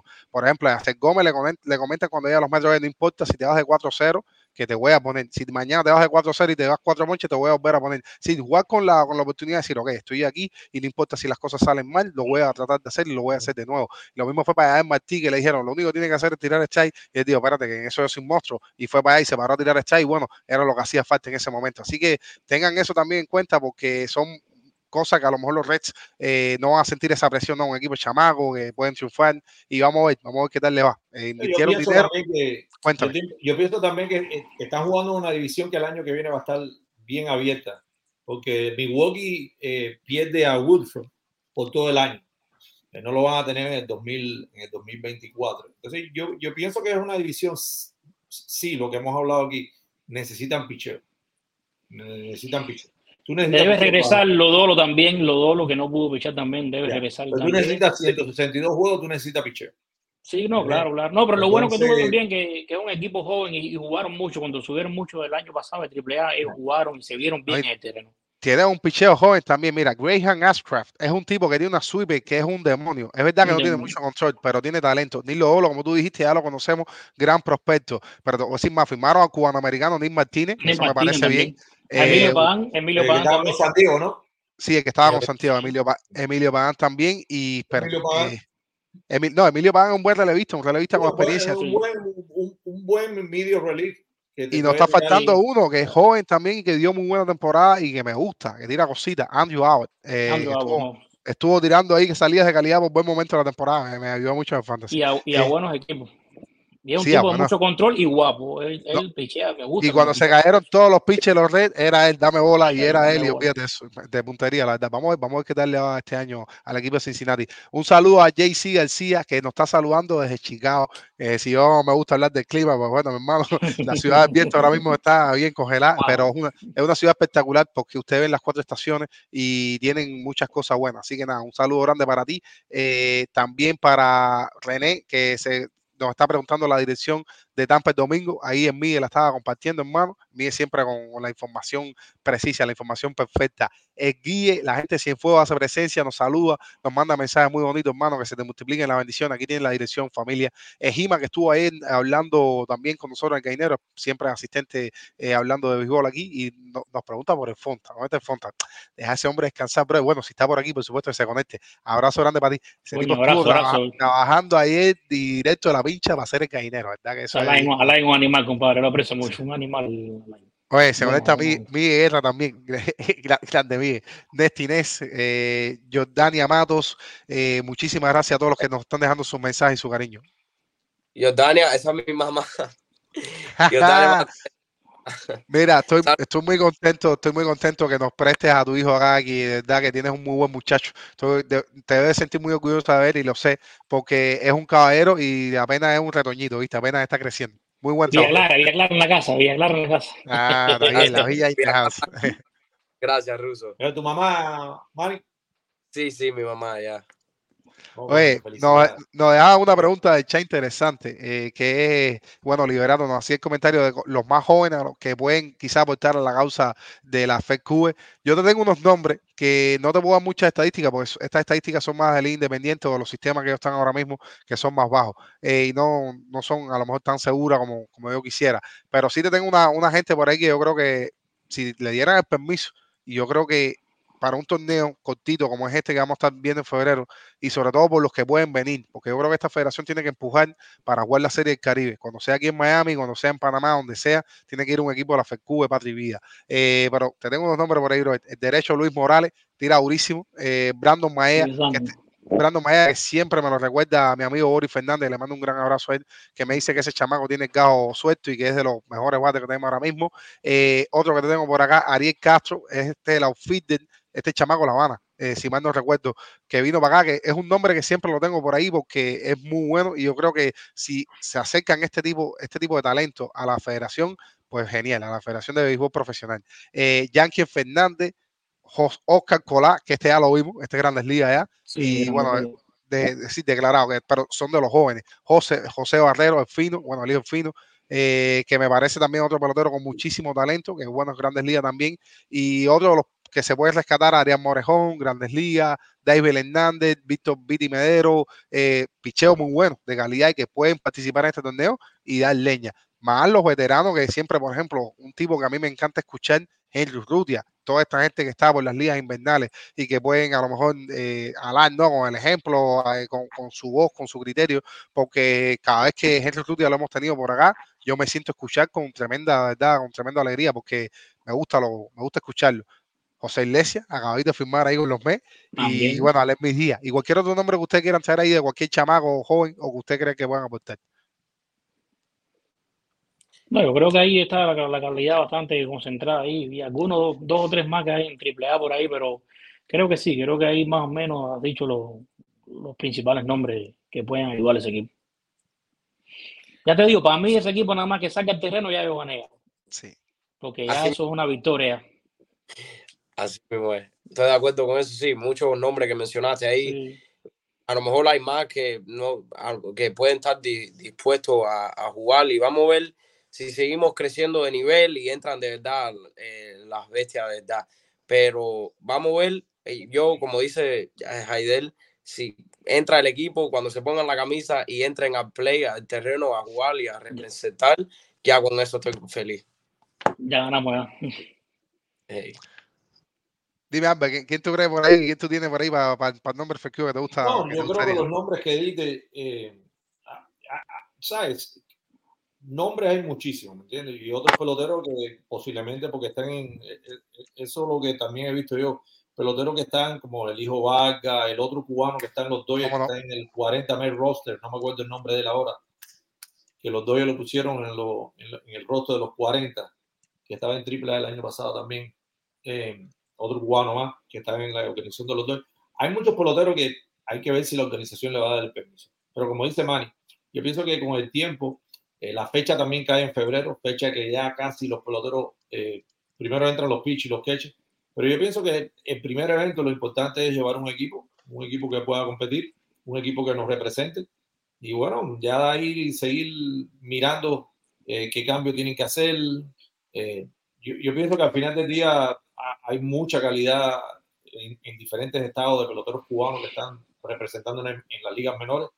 Y, yo digo que esto puede ser un crecimiento donde tengan una liga inferior donde puedan traer ellos más prospectos y más prospectos. Pero bueno, es como quien dice, es empezar el motor a andarlo y darle. Y de ahí ir cogiendo ideas, ¿me entiendes?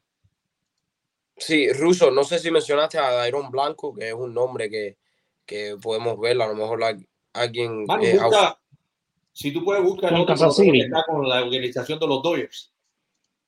Está, en Pero antes de eso, Samir de Spain es alguien que no, sé si todavía está en forma. Sé que estuvo en Miami eh, cuando vino el clásico y fue ahí a protestar. O Andy Pagués. Andy Pagués. Andy Pagués. Sí, Andy Pagués. Ya. ya, ya lo encontraron el de, el de los dos. Sí, Andy Pagués. Andy Pagués. Este, lo subieron para rotes de 40, lo protegieron. Sí. Pero por eso digo, cuando están en el rote de 40 y, y están, eh, se le es difícil. Yo, va, en mi opinión, si yo estoy en un rote de 40, quisiera representar a Cuba, pero eh, ganarme un puesto mm, en, el, se vuelve un poco se vuelve un poco difícil tomar una decisión. No, y también tiene que ver que el equipo te dé permiso y está en el rote de 40. Claro, no. tienes que ver todas esas cosas. Pero te digo que sin estar eh, todos esos muchachos que están en el rote de 40, creo que con los nombres que hemos mencionado y con otros más que se pueden incluir, creo que el equipo va a tener mucha, pero mucha calidad.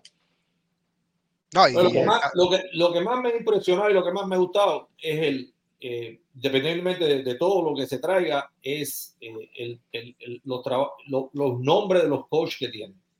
Yo pienso que tienen personas con mucha integridad, personas que saben de pelota, personas que han dedicado su vida a lo que ellos les apasiona, que es el béisbol.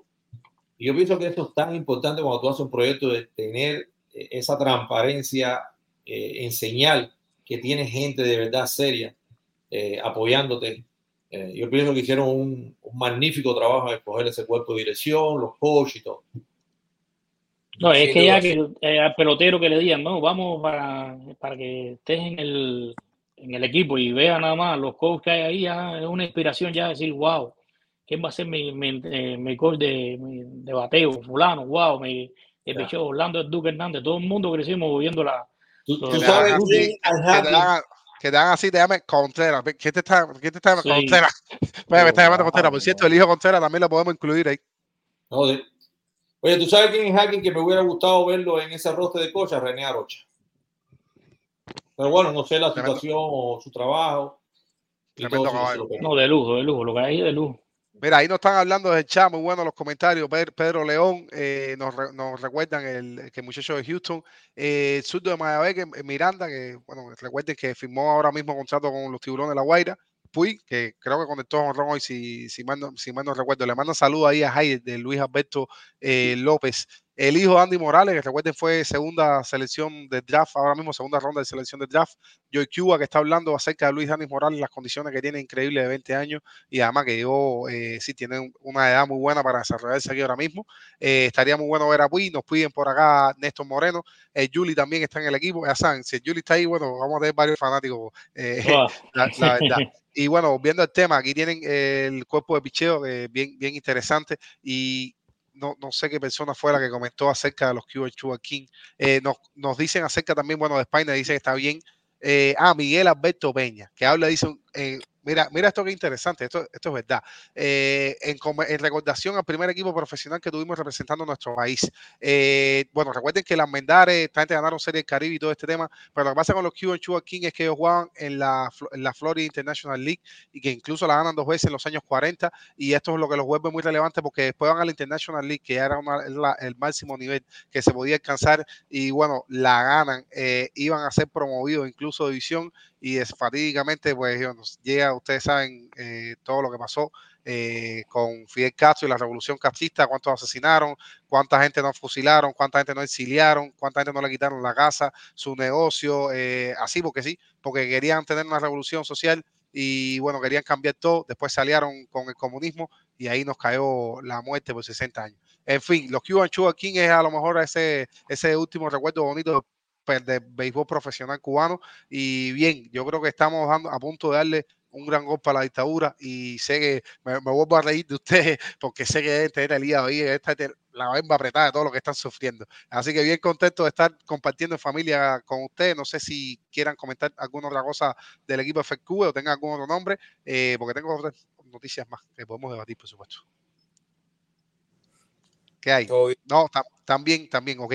Eh, bueno, los Red Sox en busca de pitcher han sido eh, linkeados, ¿no? Han sido conectados con Choti Maná, que es uno de los nombres lanzadores japoneses que Manny les le ha estado comentando por acá. Y también van a estar buscando vía traspaso, es decir, vía cambio. ¿Cómo ustedes ven esto? ¿Le están, quieren, ven que los Yankees se están reforzando? Porque este es el enemigo público, ¿eh? vamos, esta es la mayor rivalidad que tenemos en béisbol. Y uno está cocinando, eh, uno está cooking y el otro está mirando a ver qué es lo que está pasando. ¿Dónde está la gente de los Red Sox en el chat? Sí, está interesante. Yo me imagino que sí, de darle mañana. Rápido, rápido. Esta división va a estar va, la más entretenida de, de, para ver en todas grandes ligas, sin duda. Sí, eh, los Boston, yo no, vaya, porque en el principio estaban linkeados también con eh, Yoshinobu Yamamoto. Sé que acabamos de decir que los Yankees, los Mets, pero Boston pienso yo que están dispuestos a gastar dinero y Yamamoto dijo que él quiere jugar al lado de em, un japonés y acaban de firmar a, a, Yoshida, más, Masataka Yoshida, creo que lo, lo dije bien, el, el Lefil, que tuvo tremendo año. Boston en los últimos cuatro años, tres veces ha terminado en último lugar en esa división, eso no le ha ido muy, muy bien, pero en el 2021 estuvo casi a punto, estuvieron casi a punto de llegar a una serie mundial. Van a tratar de competir soltaron a Hein Bloom por la forma que él vaya, cogía los off-seasons y no, no firmó a nadie tan grande. Este eh, executive, si quiere estar vaya, en el lado bueno de los fanáticos de Boston, si firma Yamamoto, no hay cosa mejor que él pueda hacer ahora mismo. Vamos a ver dónde cae. Yo no tengo duda que van a tratar de, obviamente, hacer un traspaso o firmar a Imanaga y van a estar negociando con Yamamoto no sé si lo, no creo que lo van a poder firmar, pero van a estar en esa conversación sin duda, creo yo. Cuéntame, cuéntame, cuéntame, eh, Sí, yo creo que sí. Yo creo, yo creo que están atrás de Yamamoto. Pero, ¿qué pasa? Leo Bell, que, que los Yankees están reforzando, ellos también van a querer reforzar, van a querer competir. Y es bueno para el béisbol que, que Boston trate de, de, mejorar el equipo y que pueda competir. Porque siempre lo he dicho, sin demeritar la labor de los Orioles, con, un Tampa Bay compitiendo, los Yankees, un Boston se le pone fea las cosas a los, Orioles. Y entonces quisiera verlo a ese equipo, como un resurgir de ese equipo, porque son de esos equipos que yo siempre he dicho que en una postemporada le dan, le dan mucho colorido a, las postemporadas, porque son, equipos, clásicos. Y creo que sí, que, que van a hacer todo lo posible por mejorar y, ojalá, y ojalá y lo consigan. Cuéntame, cuéntame, Bueno, yo creo que, mira, cuando tú miras a béisbol, si, si, si Boston y los Yankees no son protagonistas, como que se te queda un mal sabor. Es como este un plato cubano que no tenga sazón. Y yo digo que eh, por año, eh, es como decir cuando, eh, ¿sabes? Tú, tú miras esa división y Boston y los Yankees no son protagonistas y no, van, no están en los playoffs. es un equipo que, que, en los últimos años no ha hecho los mejores movimientos y las, mejores firmas. Yo pienso que no ha, ido, ha dejado ir peloteros que tú dices, bueno, eh, perdieron a Mookie B, Bogart, eh, bueno, a Mookie B lo cambiaron a Bogart y ahora cambian a Verdugo. el cambio de Verdugo no, no se me hizo eh, sorpresa. Yo sabía que iban a deshacerse de una forma u otra porque Cora creo que ya estaba un poco agotado con, él, con el problema de disciplina, ¿me entiendes? Pero sí, si tú miras, Chris Sales ha estado lastimado y lastimado y lastimado y, nunca volvió a hacer lo que pensaban que Chris le iba a dar por años y años. Entonces las lesiones también, pero también no han firmado peloteros que puedan tener un equipo con la calidad que siempre ha tenido Boston por años, ¿me entiendes? Entonces sí, sí, sí, sí, sí, sí quisiera, yo quisiera verlo, porque a mí me encantan eso, e, e, esas series con esa adrenalina, e, eso es, eso es lo que te lleva a ti a sentarte en televisor por tres o cuatro horas, la pasión de verlo por eso. Entonces sí los extraño, sí los extraño, ¿verdad? Oye, eh, hablando de pasión, un tipo que se vive este canal con mucha intensidad y con, con mucho amor es Alain Fontanile, eh, que le acaba de regalar una membresía de su incompleto, que recuerden que te da acceso a muchas cosas buenas que tenemos por acá, siempre compartiendo material de primer nivel. A, bueno, Fonseca 53, no me sé el apellido, por ahí tiene el usuario. Eh, muchas gracias, Fonta, por tu detalle, hermano, siempre pensando en la comunidad. Y bueno, esto es una opción que ustedes pueden realizar y seguir creciendo la familia de su incompleto bienvenido Fonseca, Fonse, yo siempre le, de cariño, le cojo cariño rápido a la gente, así que si el Fonta te, te dio el detalle, pues bueno, eh, eres más que bienvenido, hermano. Eh, también saludar a, a Liberato, bro, acá todos somos una familia y yo creo que a lo mejor este se especializa más en, en la estadística, el otro en la historia, eh, pero lo, bonito es participar y que todos tenemos un criterio eh, distinto y compartir. Porque yo te lo digo, yo tenía miedo, bro, antes de empezar este programa, yo decía, pero ¿cómo le va a caer a la gente que yo hable de estadística, si viste? Y fíjate, no es lo único que hacemos porque cubrimos muchas cosas, pero siempre como que buscando hablar desde los números, contar otra visión del béisbol que a lo mejor no es tan popular. Y yo decía, a lo mejor no le va a gustar, no, pero fíjate, me, me sobrepuse a eso y aquí estoy hablando. Así que me encantaría compartir contigo porque como te dije, escuché y no hay problema. Si te quieres quedar desde la grada, pues no hay problema porque a mí también me gusta coger mis break como en, el Cainero, que lo disfruto bastante. Eh, familia, Wander Suero, que fue un pitcher que ganó eh, Serie Mundial en el 2019 con los Nacionales, ha estado toda su carrera ahí firmó eh, contrato de liga menor con Houston. Houston ha rescatado dos o tres piececitas ahí, eh, han hecho firmas eh, low profile, ¿no? Tratando de reforzarse. No sé si tenga algún comentario de, este muchacho. Sí, no, Houston tuvo buen año él con, con, con, los nacionales, aquel año que ganaron. Pero él, él después creo que no fue el mismo. ¿eh? Después lo vi como que un bajón en, en, su rendimiento. Pero bueno, por lo menos un contrato de liga menor. Yo creo que fue, aceptado para, los, para Houston. Sí, nunca se sabe. Houston tiene la, como una fórmula secreta que, sí, así mismo. los doy que cada persona que firma, especialmente los, los pitches, como que encuentran algo que le gustan y dicen, tira este lanzamiento más o haz esto menos, y así eh, encuentran su forma. Vamos a ver, yo no, nunca tengo duda de la, de la habilidad que tienen los coaches y, los, y la, el staff analítica de Houston. Ojalá que le vaya bien. Mira, hay equipos, y eso que tú estás diciendo, Manny, verdad, porque eh, ahí pongo en la lista los Yankees. Los Yankees trajeron a Wandy Peralta de San Francisco. y él no era nada eh, extra, extraordinario en San Francisco, ¿me entiendes? Y trae a Clay Holmes de Pittsburgh también y no era nada súper. Entonces, tú sabes, hay equipos que pueden trabajar y mirar qué ajustes necesitan hacer los pitches. Y a veces hay pitches que vienen de organizaciones que, que dejan de usar un lanzamiento porque tienen un coach, porque tienen que lo dejan, ¿sabes? Y, y, y en verdad trabajan con otra organización y empiezan a usar, eh, hacen ajustes que, que, le trabajan muy bien, ¿me entiendes? Y vuelven a, a la forma que, que, que, ellos tenían. El relevo es una cosa muy, es muy impredecible. Un relevista que tenga consistencia todos los años, todos los años, todos los años. Es, algo. te voy a poner un ejemplo. Mira el muchachito este de, de, Venezuela, que ahora se me olvidó el nombre, que estaba con San Diego en el 2022, el año que tuvo. Ahora se me olvidó el nombre de este muchachito de San Diego, que estaba con Venezuela, que, lo, que él jugó en Japón y lo firmó San Diego. Suárez. ¿Es Suárez? Sí, Suárez.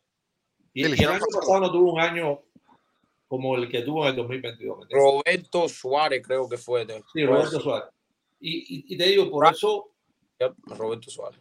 Roberto Suárez. Por eso te digo que eh, es un trabajo difícil, el de los relevistas.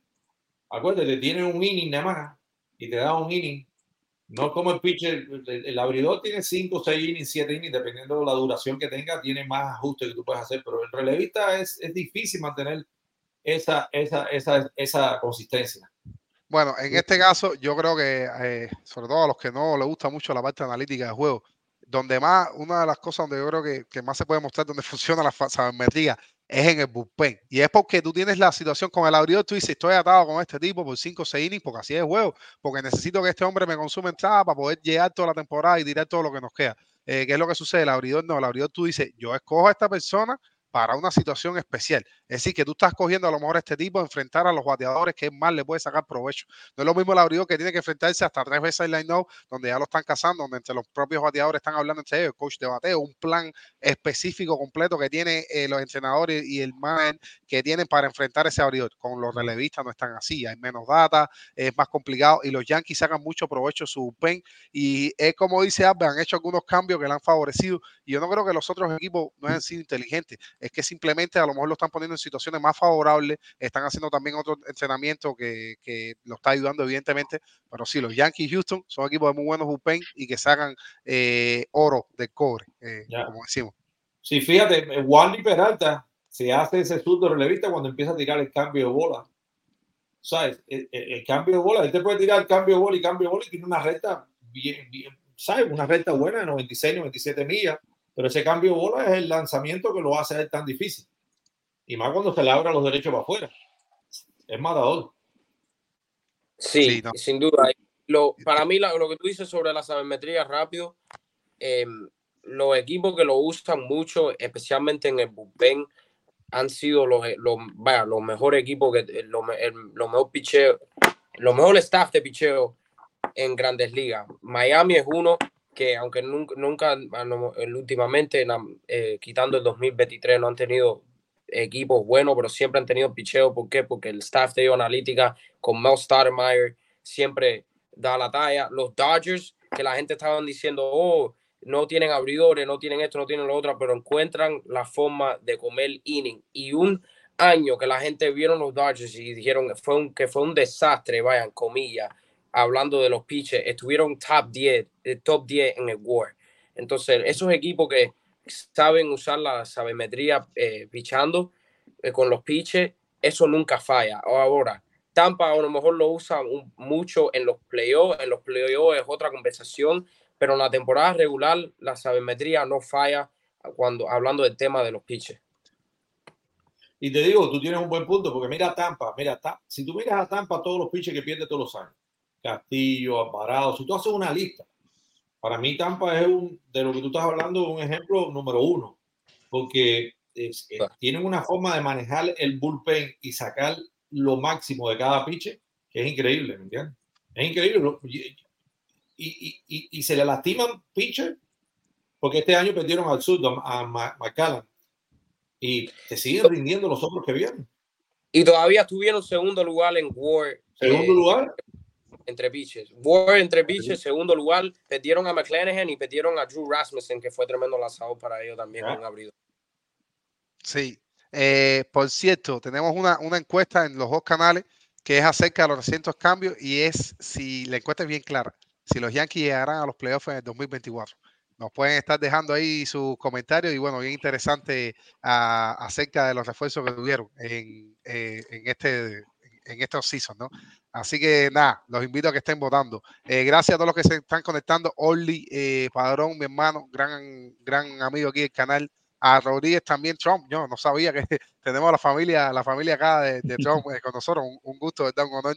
Este chama gusto escucharlo y hay que aprender mi respeto para él. De Manny, yo me siento aquí todos los días, bro, a aprender y es un gusto tremendo que él nos escoja eh, para acá, para estar en su tiempo y que su familia además le permita eh, que esté con nosotros. gracias a Miguel por la recordatorio de la encuesta.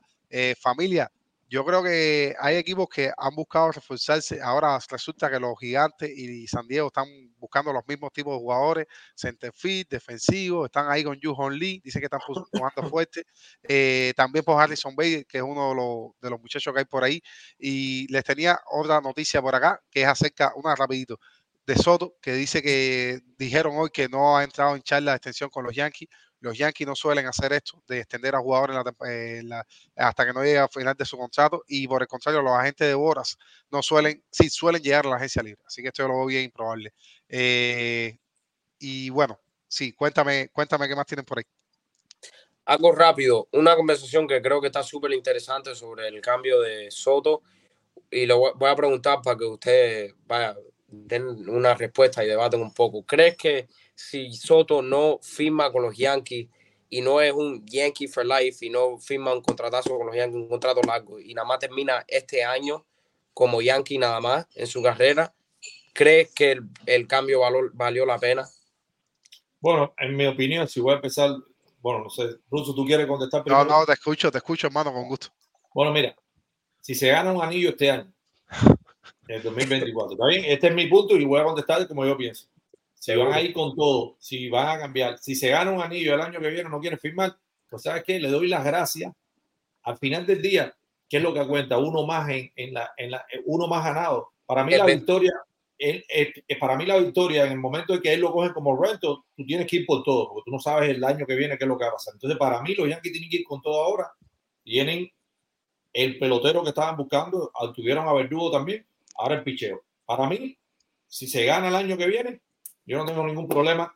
Me gustaría verlo con los Yankees, pero para mí no es algo perdido. Si tú ganates, es un anillo. Dime, dime, Hayek. Bueno, yo pienso, yo concuerdo mucho con lo que dice Alberto. Hay que ver, depende del resultado que tengan este año. Eh, si logran la victoria, creo que fue, fue bueno de que lo hayan traído bien para los Yankees, pero también pienso que si, que si él no, no sigue con, los Yankees, creo que no, no, es tan bueno tampoco, porque también hay que ver, a veces tú tienes muchas estrellas en un equipo y a veces no se logra el resultado. Un ejemplo eso de los padres de San Diego del año pasado. El que vio a los padres de San Diego el año pasado con toda esa constelación de estrellas, nunca se imaginó que iba a ser el desastre que iba a ser a principio de temporada. Y sin embargo, ya, ya ustedes ven. Entonces, hay, hay que ver, hay que ver, pero creo que si él no sigue con, los Yankees, creo que no, no, fue, no fue una buena lesión. Es mi opinión. Está bien, está bien. Oye, bro, yo creo que eh, los Yankees hicieron muy bien trayendo por Juan Soto. No solamente el impacto que va a tener en su line-up, sino que también le, ellos están siendo inteligentes. Le están dando una probadita de lo que es jugar en New York en un equipo que tiene no sé cuántos números retirados, que ahorita no cabe ya eh, más nadie. de luna al día no te puedes poner un número. Tanta historia que tiene ese equipo. Es un hub, es un lugar que significa mucho para los dominicanos. Ellos le están dando una probadita también a Juan Soto de lo que es jugar para New York y vestir el orgullo Pinstripe. Y vamos a ver para el año que viene, porque estoy seguro que Soto, porque se filtró esto, el papá eh, de Soto dijo que había recibido una llamada y que estaba bien contento, que hacía rato no lo veía tan contento, recientemente fue su cumpleaños y él va a estar, eh, el muchacho va a estar feliz de jugar en New York Y yo te digo, man, que a lo mejor vaya hasta cambia de acera. Y el año que viene, es decir, el 2025 lo vemos con los Mets y se queda ahí mismo en New York eh, porque va a estar buscando un contrato grande. Y vamos a ver, ser, vamos a ver los Yankees, vamos a ver los Yankees cómo lo llevan, pero sí, una experiencia en playoff. Yo creo que esto vale mucho, la historia pesa y esto los Yankees van a usarlo a su favor y le van a ofrecer un contrato, van a, a buscar extenderlo. Es una mala decisión, es un, fue una buena decisión a pesar de que no lo firmen, así lo veo. Yo, yo, yo creo que desde el punto de vista de la cultura, la historia de ganar, los peloteros que tienen los Yankees todavía que pueden refutarlo. No tan solo Aaron George, Derek Gire, José Posada, Andy Pérez. Tienen mucha historia cuando se habla de los Yankees. Juan Soto es el pelotero ideal que encaja por dos cosas. Una, por lo que hace dentro del terreno y por lo que hace fuera del terreno. Es el pelotero que tiene buena disciplina, juega, tiene una durabilidad buena, no se lastima, se ve que se prepara bien. Entonces, es el pelotero ideal que tú quieres ver con un uniforme de los Yankees. Aparte de lo carismático que es, Encaja bien ahí. Pero por una cosa más que yo quería agregar, mira, en el cambio que se hicieron, los Yankees, de verdad, el, único pelotero que a mí me dolió fue Michael King, porque es un buen, buen un buen relevista y, y, había hecho el cambio de abridor y, se vio muy bien antes de terminar la carrera. Los otros son prospectos. Al final del día, son prospectos, pero mira, no se tuvo que dar a Spencer John, que es el número uno ahora mismo, no se tuvo que dar a Pereira, no se tuvo que dar a, Peraza. Entonces, e, e, es la, la, la, parte que yo miro, porque la única organización que le podía dar el cambio a, los, a, San Diego como quería eran los Yankees. Porque los Yankees perdieron, de, los San Diego perdió demasiado picheo en, la agencia libre. Y los únicos que tenían todas las piezas que ellos estaban buscando eran los Yankees. Sí, por eso es que se manejaba más bien el cambio para los Yankees, por eso mismo, por eso mismo también. Y también te digo que eh, el surdo centrefit de, de los padres que pasó por los Yankees también, Lucho, eh, bueno, también puede durar mucho. Puede durar mucho. Dos guantes de oro. Dos guantes de oro tiene ganado. Ese tipo A ver, espérate, déjame tirarle un poquito a los Yankees que me están diciendo que el tigre que, que me cambie para los Yankees. Mi hermano, a mí decirte que buenos seis por parte de, de bueno, de, de, la, de las grandes ligas pero sufrieron unas bajas, que esto también son detalles que hay que tener en cuenta, a lo mejor no es los mejores, pero detrás de la regla 5, que es una cosa que se celebra ahora en la Winter Meeting, que también nos dejó noticias, fue finalizado. Recuerden que es un proceso eh, donde los jugadores que son contratados con 18 años y no han jugado, es decir, no han entrado al roster de 40, no, no tienen tiempo de servicio en las grandes ligas durante 5 años, en el caso de los que entraron con 19 durante 4, pues bueno, pueden ser elegidos en el famoso draft de la regla 5 que se realiza siempre en esta fecha. En este caso, eh, interesante porque los Yankees perdieron a tres jugadores, eh, tres pitchers de ligas menores que fueron reclamados por otros equipos. Pues, ¿qué pasa? Si tú no lo subes, tú no lo estás protegiendo, como hicieron con Andy Bajés, en el caso de que lo adicionan al roster de 40, nadie te puede tocar, nadie te puede pedir, eh, pero sí, esta, este draft es inverso al orden de los ganados y perdidos. Los Hayes pidieron de, pidieron, pidieron de primero. Mitch Spence de, de los Yankees fue, sí, lo pidió Oakland. Los Royals pidieron a, también a Miles Tower, Miles Tower, perdón, pitcher de, los Yankees, eh, prospecto número 25 del equipo. Después vienen los Rockies, Anthony Molina desde Tampa, no, sí, desde Tampa, perdón. White Sox, eh, Shane Drohan desde Boston. National Nancy Núñez, un shortstop, este dicen que tiene talento, que estaba en Miami. Eh, número 16 de la organización, perdón. Que sí, ah, sí, tiene talento ya, Cardinal eh, pidieron un pitcher, que claro, Ryan Fernández desde, desde Boston también, que no había sido protegido, era prospecto número 39, eh, estoy leyendo acá, de la organización, pasa a ser el 26 de los Cardinals. Y bueno, ya después, el equipo que vino después fueron los Angels, no pidieron a nadie. Porque recuerden que tú tienes la oportunidad pues, de no reclamar a nadie y está, porque lo que pasa es que a esta gente que tú estás llamando a tu equipo ahora, que tú lo estás adicionando, los tienes que tener en el roster toda la temporada, eh, sí, durante el 2024, y si no, pues bueno, va directamente a waiver donde pueden ser reclamados por otros equipos. Y a mí me parece que esto es una regla muy buena porque busca que nadie se quede atrás, donde eh, un talento no se estanque, ¿no? Como que dice, ah, tú no estás utilizando a estos muchachos, perfecto, a lo mejor lo que tú consideras desecho para mí puede servirme, ¿no? Y pueden ver rescatados peloteros como Roberto Clemente, quizás el mejor eh, defensivo de la historia, 12 guantes de oro, eh, no sé, me ayudan en este, en este argumento, y fue reclamado aquí, en este caso eh, de los Piratas, eh, salió de los Dodgers, de los Gigantes. De, Pero mira, los Yankees el año que viene les regresa Scott, Scott, Scott Efros, sí. que fue el que trajeron de los Chicago en el trade, le, le regresa Trevino y les regresa también Luis Hill que estaba pichando muy bien antes de que se lastimara. Y es, tremendo prospecto ese chiquito, que se abrió también. Bicheo tienen, a, tienen también a este eh, Losaiga y tienen también a, Tommy, Tommy Kell, el que vino de los que antes estaba con ellos, estuvo con los Dodgers un año. Tommy Kell, yo, yo sí digo que ellos necesitan otro pitch abridor. Y tercera base también. No, no, la tercera base la va a jugar DJ Lemacho. Ellos no necesitan un tercera base. Ellos en sí no necesitan un tercera base. Eh, porque, porque Torres te quedó también. Entonces, entre Peraza y Limati pueden jugar. yo, pensaba, yo pensaba que deberían ir por un, por un no, tercera base. No, no, no, no. Limati es un tremendo guante, te puede jugar una tercera base bien. Eh, Peraza también te la puede jugar. No, no creo que necesitan. Con, con los dos bates que, que, que agarraron ellos, ahora es, es un line mucho más potente que, que tenían y principalmente más en contacto, que es lo que me preocupaba a mí. ¿Cómo elabora carrera un equipo? sí, porque el año pasado no, casi no hacían carrera ellos. No, batearon pésimo, pésimo.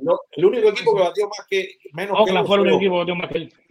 Oakland fue el único equipo que batió menos que él, el peor equipo de las grandes ligas. ¿Cómo tú puedes ganar pelota así? ah, y viendo otro cambio muy importante, cambiando de tema también, ¿qué ustedes quieren del cambio? Yo lo vi muy bueno de Eduardo Rodríguez para ir para, para Arizona. Oh, sí. Bueno, bueno, ese está el bicheo ahí. ¿Qué, qué tú crees, Manny, de, de, ese, de ese bichero ahora mismo en Arizona? Bueno, el Eduardo Rodríguez, que fue alguien, bueno, firmó cuatro años, 80 millones. Yo creo que tiene una, una opción del equipo para el quinto año. Su, el contrato se puede convertir en 100 millones cinco años. Es alguien que la gente está diciendo, oh, va a perder dinero, porque si, si se acuerdan, él lo, lo iban a cambiar para los Dodgers, pero él tuvo un no trade clause donde él pudo escoger va a decir sí o no, si, si quería ser cambiado, y él dijo que no. La gente pensaba que él iba a sufrir por eso, hablando del, del, del contrato y lo que iba a coger en la agencia libre. No creo que sufrió nada, se cogió tremendo contrato, especialmente para alguien que el promedio de carreras limpia de él está por encima de cuatro. Ahora, últimamente, en los últimos dos o tres años ha sido tremendo lanzador y tremendo abridor. Y ahora Arizona tiene cuatro abridores, por lo menos tres con él, por lo menos tres abridores que puedes confiar y ganar una serie con esos tres contra cualquier equipo. Y Brandon Fa, que aunque no lanzó bien para nada en la temporada regular, tuvo un promedio de carreras limpias de, mm, encima de cinco. En los playoffs se lució, sin duda. Eh, pudo lanzar en una serie mundial y lanzó muy bien contra los Phillies de Filadelfia, que era un lineup que parecía que nadie lo podía parar. Entonces, tienen potencial sin duda. Eh, tienen potencial sin duda. Yo pienso, el gran takeaway, lo que más me, me movió de, este, de, de, esta firma es que los Diamondbacks ahora mismo, yo creo que son el equipo que se siente mejor, el, la oficina que se siente mejor de su equipo en esa división son los Diamondbacks, más que los Dodgers. Los Dodgers todavía tienen muchas cosas que hacer en este oh. offseason con respeto al picheo entonces yo pienso que Arizona ahora mismo tiene más confianza en su roster que los Dodgers tienen en el de ellos. Muy interesante y me fascina la división esta en el 2024. Muy yo, yo, digo que eh, esa, adquisición de Arizona, y te voy a decir, el West es eh, de la Liga Nacional, en, quitando Colorado, todos los otros parques son de picheo. ¿Me entiendes? Todos los otros parques son de picheo, exceptuando Colorado por la altura. Por eso que tú acabas de decir, los dos, yo digo, los dos tienen que ir por un pitcher, o Snell, o, Yamamoto, o Tani. Pero ellos tienen que coger uno de esos tres para volver a entrar en, en la, en, la conversación. ¿Me entiendes? Porque sí, a ellos les regresa Bulle. Pero si tú miras, perdieron a Urias, Crenshaw está lastimado y ellos no lo van a firmar. Ahora la pregunta es si Miller, el rookie, tiene, o sea, regresa y vuelve a pichar, pero sí tiene, tiene muchos interrogantes. Y la otra parte de la rotación, porque hay que decirlo, ¿cuál es la rotación de los Dodgers ahora mismo para el 2024? Es lo que dice Manny. Hay que hacer muchas cosas. Por ejemplo, Walker Buehler, como tú dices, el único. Ryan Pepiot, Ryan Jabro, MFF, ¿sabes? Esa gente no son gente de puntería y mucho menos de confianza para enfrentar una temporada con aspiraciones a ganar 100 juegos y decir diciendo, somos los Dodgers, estamos aquí. No, oye, Robert dijo que iba a mover a Moquiver para jugar segunda base ahora en la temporada regular. Sí, pero yo estoy mirando esta rotación ahora mismo y la verdad, el único jugador que yo puedo decir, sí, este va a ser buen lanzador. Y ojo, es alguien que tiene historia de, lesiones y está regresando de una operación. Después de eso, Bobby Miller fue novato el año pasado. No se sabe. Con los prospectos y con los pitches jóvenes, no se sabe. en el momento dice, en el momento dice Tomillón, ya viste, May, afuera. May, no, también. May no va a pichar en el 2024, no regresa hasta el 2025, ¿no? ¿Quién? El May, el del pelo colorado. No, es Dustin May. Sí, sí, yo, creo que, sí. yo creo que Dustin May. no abre la temporada. No, abre la temporada. No. Después de eso no hay nadie con confianza que tú, que tú yeah. digas de los, de, con los dos y no tienen no tienen depth, no tienen a nadie que selecciona a alguien o este entra y sin duda no va por lo menos comer. No, y muy, y muy importante lo que tú dices, hay que ver cómo regresa Walker Buehler ahora de la No, esa es la otra cosa, porque hay que ver cómo regresa. Es la segunda cirugía. La segunda, exactamente. De Tomillón. Yo te digo una cosa, y, y, yo, y yo esta, porque esta gente tiene dinero, los dos tienen dinero y lo pueden dar. Yo, yo, yo no quito, yo no quito que vayan por los dos. Yamamoto ya no van a ir, pero que vayan por Snell y vayan por Otani. Pero Otani no va a pichar. Bastante, yo, yo, sé que bastante sí, dinero. Tú estás hablando, tú estás hablando casi de, de 80 millones por año en dos peloteros. Si tú te pones a mirar. Porque Snell bien, bien, bien va a valer unos 25, yo digo que unos 30 millones. Puede ser. Y Otani, y Otani posiblemente unos 50. Sí, pero Otani no va a pichar este año también. Pero, pero mi pregunta es, si tú quieres competir, ¿quién más está? Porque ¿quién más, quién más queda? Eduardo Rodríguez, ellos no lo iban a firmar ni lo iban a hablar con él por lo que pasó en, lo, pero, en, en, en, el, en el trade. Y Kershaw no se retira, me imagino que tienen que o, o, otra vez darle un contrato de un año. Hay muchos nombres. Eh, Frankie Montas es un, un, nombre interesante si él no yo, se lesiona. Jordan Montgomery. Yo, Montgomery pero, pero, tú dices Frank Montas. Sí, Frankie Montas, que ojo, yo creo que va a firmar otra Pero él no está con los Yankees. No, está con los Yankees. no termina contrato. ¿Ya terminó contrato? Sí, él está ¿Eh? gente libre ahora mismo. Está, como dice uno que ha mencionado varias, varias veces, Manny, Marcus Stroman, que es un pitcher veterano, Cel Lugo también, el Boricua. Eh, hay varios, varios todavía quedan ahí. Jordan Montgomery, yo creo que es uno de los que tienen que firmar, que me parece que debería haber firmado ya. No sé. Oh, yo, mira, esto es de interesante. Yo, yo, yo, eh, todavía está disponible. Sí, sí, claro. Y mira, también está el caso de que firmó Craig Kimber por 13 millones. ¿En cuánto puede firmar a Roddy Chapman? Que recuerde que son pitchers contemporáneos sí. también uh -huh. grandes televistas. Otro de los que de los pitchers que queda libre. Y ahí, por ejemplo, me estaba mandando el tigre, me sirve a Ludito y a Soler, los dos para mi equipo, eh, para los Cardinals. Es, saludo también a eBay, que bueno, nos da un detalle muy interesante. eBay es nuestro insider de los Yankees. Acá en su incompleto nos dice, eh, bueno, al parecer este año, según palabras de Cashman, los Yankees ya están bueno, completaron el line-up con la parte de los y el infit y van a estar buscando brazos. Así que ya saben, el net dijo que su prioridad es los marineros. Manny nos comentaba que él es de ahí, de Ciudad Esmeralda, y también, eh, bueno, sí, ya es lo, lo, que les tenía que comentar por acá. Gonzolin, es lo otro que me preguntaba. Gonzolin tuvo la tomillón ahora mismo en septiembre, no, creo, hace poquito. Ese no va a pichar en el 2024 y espérenlo. Dustin May sí, porque recuerdo que fue por el All-Star más o menos, así que hasta el año. Casi es lo que no va a comenzar, él no, no, no va a comenzar. Dustin May va, va, a llegar casi a, a, a agosto, por ahí. All está por ahí, sí, más o menos. Siempre sí. son 12, 14 meses. Oye, eh, pero me llama la atención que de que no, no, no han firmado Montgomery todavía. Sí, bueno, no, no, no, te llama, no, te llama, la atención. Todavía el hombre más grande no ha firmado, Tani ni Yamamoto. No te puede llamar la atención. Sí, no, pero eso pero es un tema de dinero. Es un tema de dinero porque tú sabes. Sí, sí, no... pero, pero acuérdate una cosa. Hasta que no firme porque los otros, los otros que tú has oído, hasta que no firme eh, eh, Otani y Montgomery, ahí, a Yamamoto, tú vas a ver ahí la cadena de gente libre firmando y firmando y firmando. El sí. dominó. Porque es así.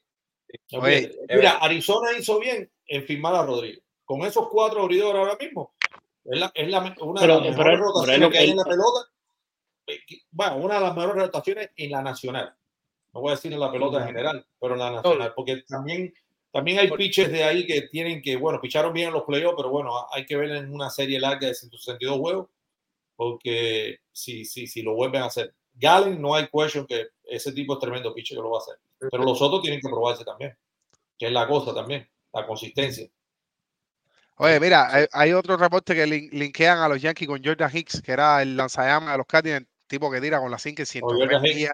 Sí, sostenido más de 100, es un, un espectáculo verlo lanzar los Yankees, yo estoy seguro que van a hacer un mejor trabajo con él que lo que hicieron los Cardinals y están cerca de firmarlo, para que lo tengan en cuenta. Otro tirapiedra que está por ahí, Joe Hayden, que va a hacer presencia también en el mercado, a firmar ese, ese tipo, ese tipo me encanta, bro. Sí, tenemos un control. No, ese me recuerda tanto. Ese, yo voy a pichar a este hombre y me recuerda a Andrew Miller. ah, bueno, lo bueno, lo bueno sí, la, Andrew Miller. Sí, suelta la bola parecido. Sí, sí, se da un año. Andrew Miller que empezó, empezó a abrir con los Marlins. No sé si tú te acuerdas de eso, de Manny. Sí, con los Marlins, después fue y después hasta que llegó a los Yankees lo convirtieron en relevista y ahí fue que sí, la carrera ¿A quién? ¿A quién? Andrew Miller. Ah, Andrew, oh, Andrew Miller. Miller. Pero tremendo relevista. Tú sabes, y que, que, que, tú dices, porque está el otro también, Sam Bridgeton, que tuvo tremenda carrera, pero desafortunadamente el brazo, bueno, ya no pudo seguir. El brazo, el brazo, ya después, ya después no, Jack, Britton fue, que se me olvidó mencionar esto, él tuvo un, una situación similar cuando él lo cambiaron eh, para los Yankees, le faltaba un año. Y después él también yo creo que era eh, con Boris, estuvo con, eh, con Boris, no quiso firmar una extensión, terminó el año en Nueva York, pero se enamoró tanto de Nueva York y de la organización de los Yankees que volvió a firmar otra vez con ellos. Poco tres años, creo, ¿no? Tres, tres años. Sí. Sí, ojalá que, que tuvo lesiones y no pudo continuar, porque a mí me encantaba ver ese tipo pichar difícil. Ese tipo tuvo el sinker avisado, avisado, y, y, se le movía la pelota, que eso era horrible. Sí. Tremendo relevista. Que por cierto, tiene un dato curioso, eh, no, no, no, es lo más relevante, pero terminó con el mismo promedio de barreras limpias en la temporada regular y en los playoffs, 3.2. Wow. Ese es wow, qué curioso, qué buena, buena, buena, buen dato ese. Eh, no, familia, estamos ya llegando eh, desafortunadamente al final de la, la novena entrada, al final del programa. Eh, pero sí contento con que se hayan conectado muchas personas. Yo creo que sí, liberado. Eh, en New York hubo un momento que perdieron la química. Por eso es que traen a Josh y le, le hablan mucho del papel que tiene que hacer en el, con el bench y de mantener esto, este equipo. Que si cambia la serie y ves la otra manzana, en los Mets pasó esto. Un gran equipo que no iba a nada y se vio destruido, ah, des, desmantelado porque no, hay, no hay química entre los jugadores. Y esto eh, en un equipo, un deporte de equipo es fundamental, porque todo el mundo tiene su rol, pero todo el mundo tiene que funcionar, todo, el mundo tiene que estar en armonía. Y esto es mucho de las cosas que los líderes tienen que velar por esto y también los coaches. ¿no? Eh, es parte no, y, y la otra cosa, tu, tu, punto ruso es buenísimo, tienes un, eh, muy válido lo que acabas de decir, pero otra cosa. Tú siempre has sido, eh, eh, tú siempre has sido la organización que ha ido por los mejores peloteros por, por, varios años se perdió esa identidad de los Yankees. Eh, se le, se le, no, no, no agarraba los, los, peloteros que estaban disponibles en los trades, no iban eh, por los peloteros que necesitaban y hacer una cultura ganadora. Como Manny, la última vez que hablamos, de que estuvimos de acuerdo en, en, ver un equipo tan patético, con tanta falta de, de, de, ganas de ganar en el terreno en la temporada pasada. Pero tú tienes que recobrar eso, no tan solo para el béisbol, pero también para los fanáticos, ¿me entiendes? Tú le tienes que dar ese espectáculo que por años eh, eh, eh los, los fanáticos de los Yankees han estado acostumbrados a ver, ¿me entiendes? Un equipo competitivo. Gana o pierde, pero un equipo que tú lo veas con la jarra, con la ganas de ganar, ¿me entiendes? Que, que, esa cultura se, por los últimos años se había ido al piso. Sí, eso se había perdido. Se había perdido. Eh, por cierto, trabajando de San Brito, antes que se me olvide, eh, que San Brito tiene récord para una temporada de mejor promedio de carreras limpias con 0.54 en 67 salidas. No, no, con, con, con Baltimore. Quedó líder de juegos salvados ese año también. Sí, sí, me dio como 60 juegos salvados seguidos una temporada, por supuesto. No, no, eh, Sabrito en un momento que era muy dominante. Dime, Mike en el juego de Wildcard no lo usaron en el noveno inning, no sé si se acuerdan de eso. no, por supuesto. Eh, fue, eh, ahí entró mucho a ver la parte de la analítica y eso, de por qué no traer a tu mejor eh, hombre, tu mejor relevista en la situación más apremiante, ¿no? Y bueno, sí, dejaron pasar y se quedaron con las ganas de usar a Sam Brito. Los juegos estaban empatados, me acuerdo. Oye, otra cosa, mira, la felicidad hoy va a ser doble porque hoy los Lakers le ganan a New Orleans también, que voy a ver los Lakers, caballeros, los quiero, coño estar con ustedes. Me encanta este programa. También, también, también la oportunidad de hablar de béisbol, pero voy a poner a mi gente, los Lakers también, que están en el torneo ese, ahora jugando la semifinal con New Orleans. Pero sí. oye, Vale, cuídate, cuídate. Buenas, buenas noches, Manny, Russo buenas noches. y Javier. ¿okay? Que Dios me lo Gracias, bendiga. hermano. Igual. Bueno, yo también, yo también me retiro ahí. Muchas bendiciones para los dos ahí. Gracias por la oportunidad y cuídense, los quiero mucho. Gracias, igual, igual. gracias. Gracias a Julio también por, por su mensaje ahí del águila y todo eso. Eh, por cierto, Manny, no hablamos, Joe Kelly firmó un año con los Dodgers, lo, lo trajeron de vuelta. Sí, sí, Joe Kelly, alguien que siempre como que todos los años se produce como relevo. No he tenido un año muy malo para nada últimamente, especialmente. Y sabe cómo pichar en Los Ángeles. Ha estado ahí muchos años. Me gusta, pero todavía le faltan muchas cosas para hacer a los. Para sí, no, no. Le falta mucho. Joe Kelly, lo puedes recordar, aquel pelotazo cuando jugaba con Boston, a Tyler Way, ¿te acuerdas, Manny? Que es la, la pelea famosa esa que tiene aquel bro Yankee Boston súper bueno que tuvimos. Eh, Primera base. ¿cómo, ¿Cómo fue? Sí, cuéntame, cuéntame, ¿te acuerdas? Tyler Austin creo que fue. Eh, Tyler Austin, no fue Tyler Way, fue Tyler Austin, tienes toda la razón. Sí, donde se tiró el casco y ahí fue. Y después empezó el Joe Kelly Fight Club, que esos le estaban en todos lados en la ciudad de Boston va, esa, esa, como dijo Alberto, la rivalidad de Boston y los Yankees, cuando los dos equipos son, buenos, de verdad que se goza como fanático. Em, eh, yo creo que la última vez que de verdad estuvo caliente fue en esa época. Eso fue en el 2018, yo creo, si me acuerdo bien. Sí, sí, claro, cómo no. Después van a playoff y todo eso. No, estuvo muy bueno. Eh, Bro, además que yo quería un tipo que, que, es emotivo, ¿no? Como que intimida, no solamente por, por las cosas que hace, eh, las cosas que te dice y se mete contigo, sino porque tiene una red de 100 millas, ¿no? Yo creo que esto siempre es respeto. Eh, gracias también a todos los que se conectaron. Eh, recuerden que tenemos un patrocinio, que son personas que colaboran con acá con el canal y nos ayudan mucho. Eh, gracias a Cadenas Cubanas eh, por colaborar con nosotros. Y bueno, recuerden que si gusta hacer algún regalo de Navidad, este es el momento de solicitar online tu joya de fantasía estilo cubano. así le hace algún regalito a la suegra, al cuñado, para que tengas a la familia de la jeva ahí en buena onda y por supuesto también a tu familia si quieres tener algún detalle con un primo y se lo quieres mandar para allá. Bueno, también de estos muchachones por acá por Miami, pues este es tu lugar.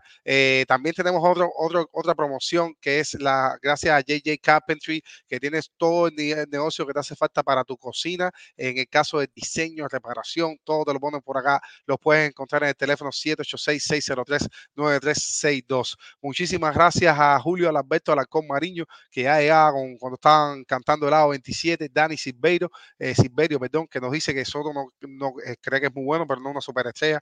Perfecto, hermano. Joanqui Núñez, eh, muchas gracias por eh, hacer tu comentario. Bueno, nos quiere sugerir un pitcher.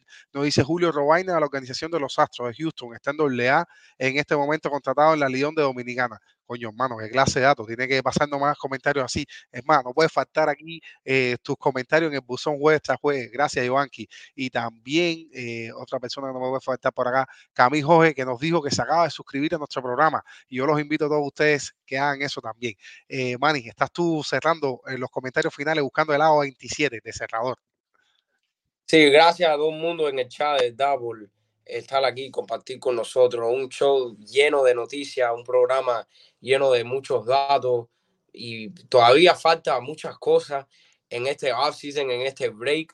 Y como dice Russo, después que firme Otani, después que firme Yamamoto y caigan todos los dominó, vamos a tener muchos programas vaya, viendo la, la, historia y hablando de datos interesantes que a veces no se hablan, especialmente durante la temporada.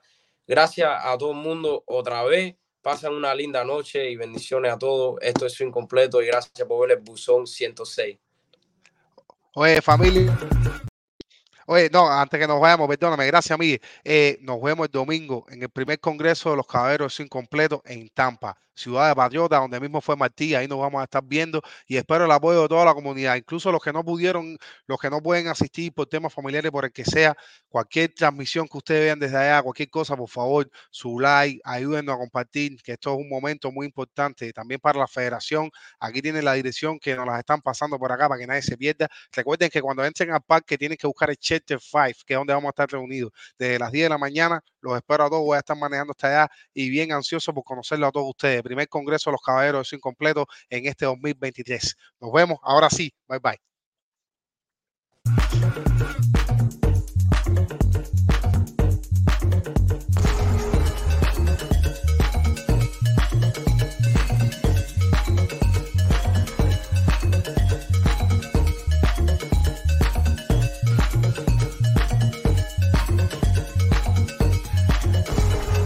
Ready?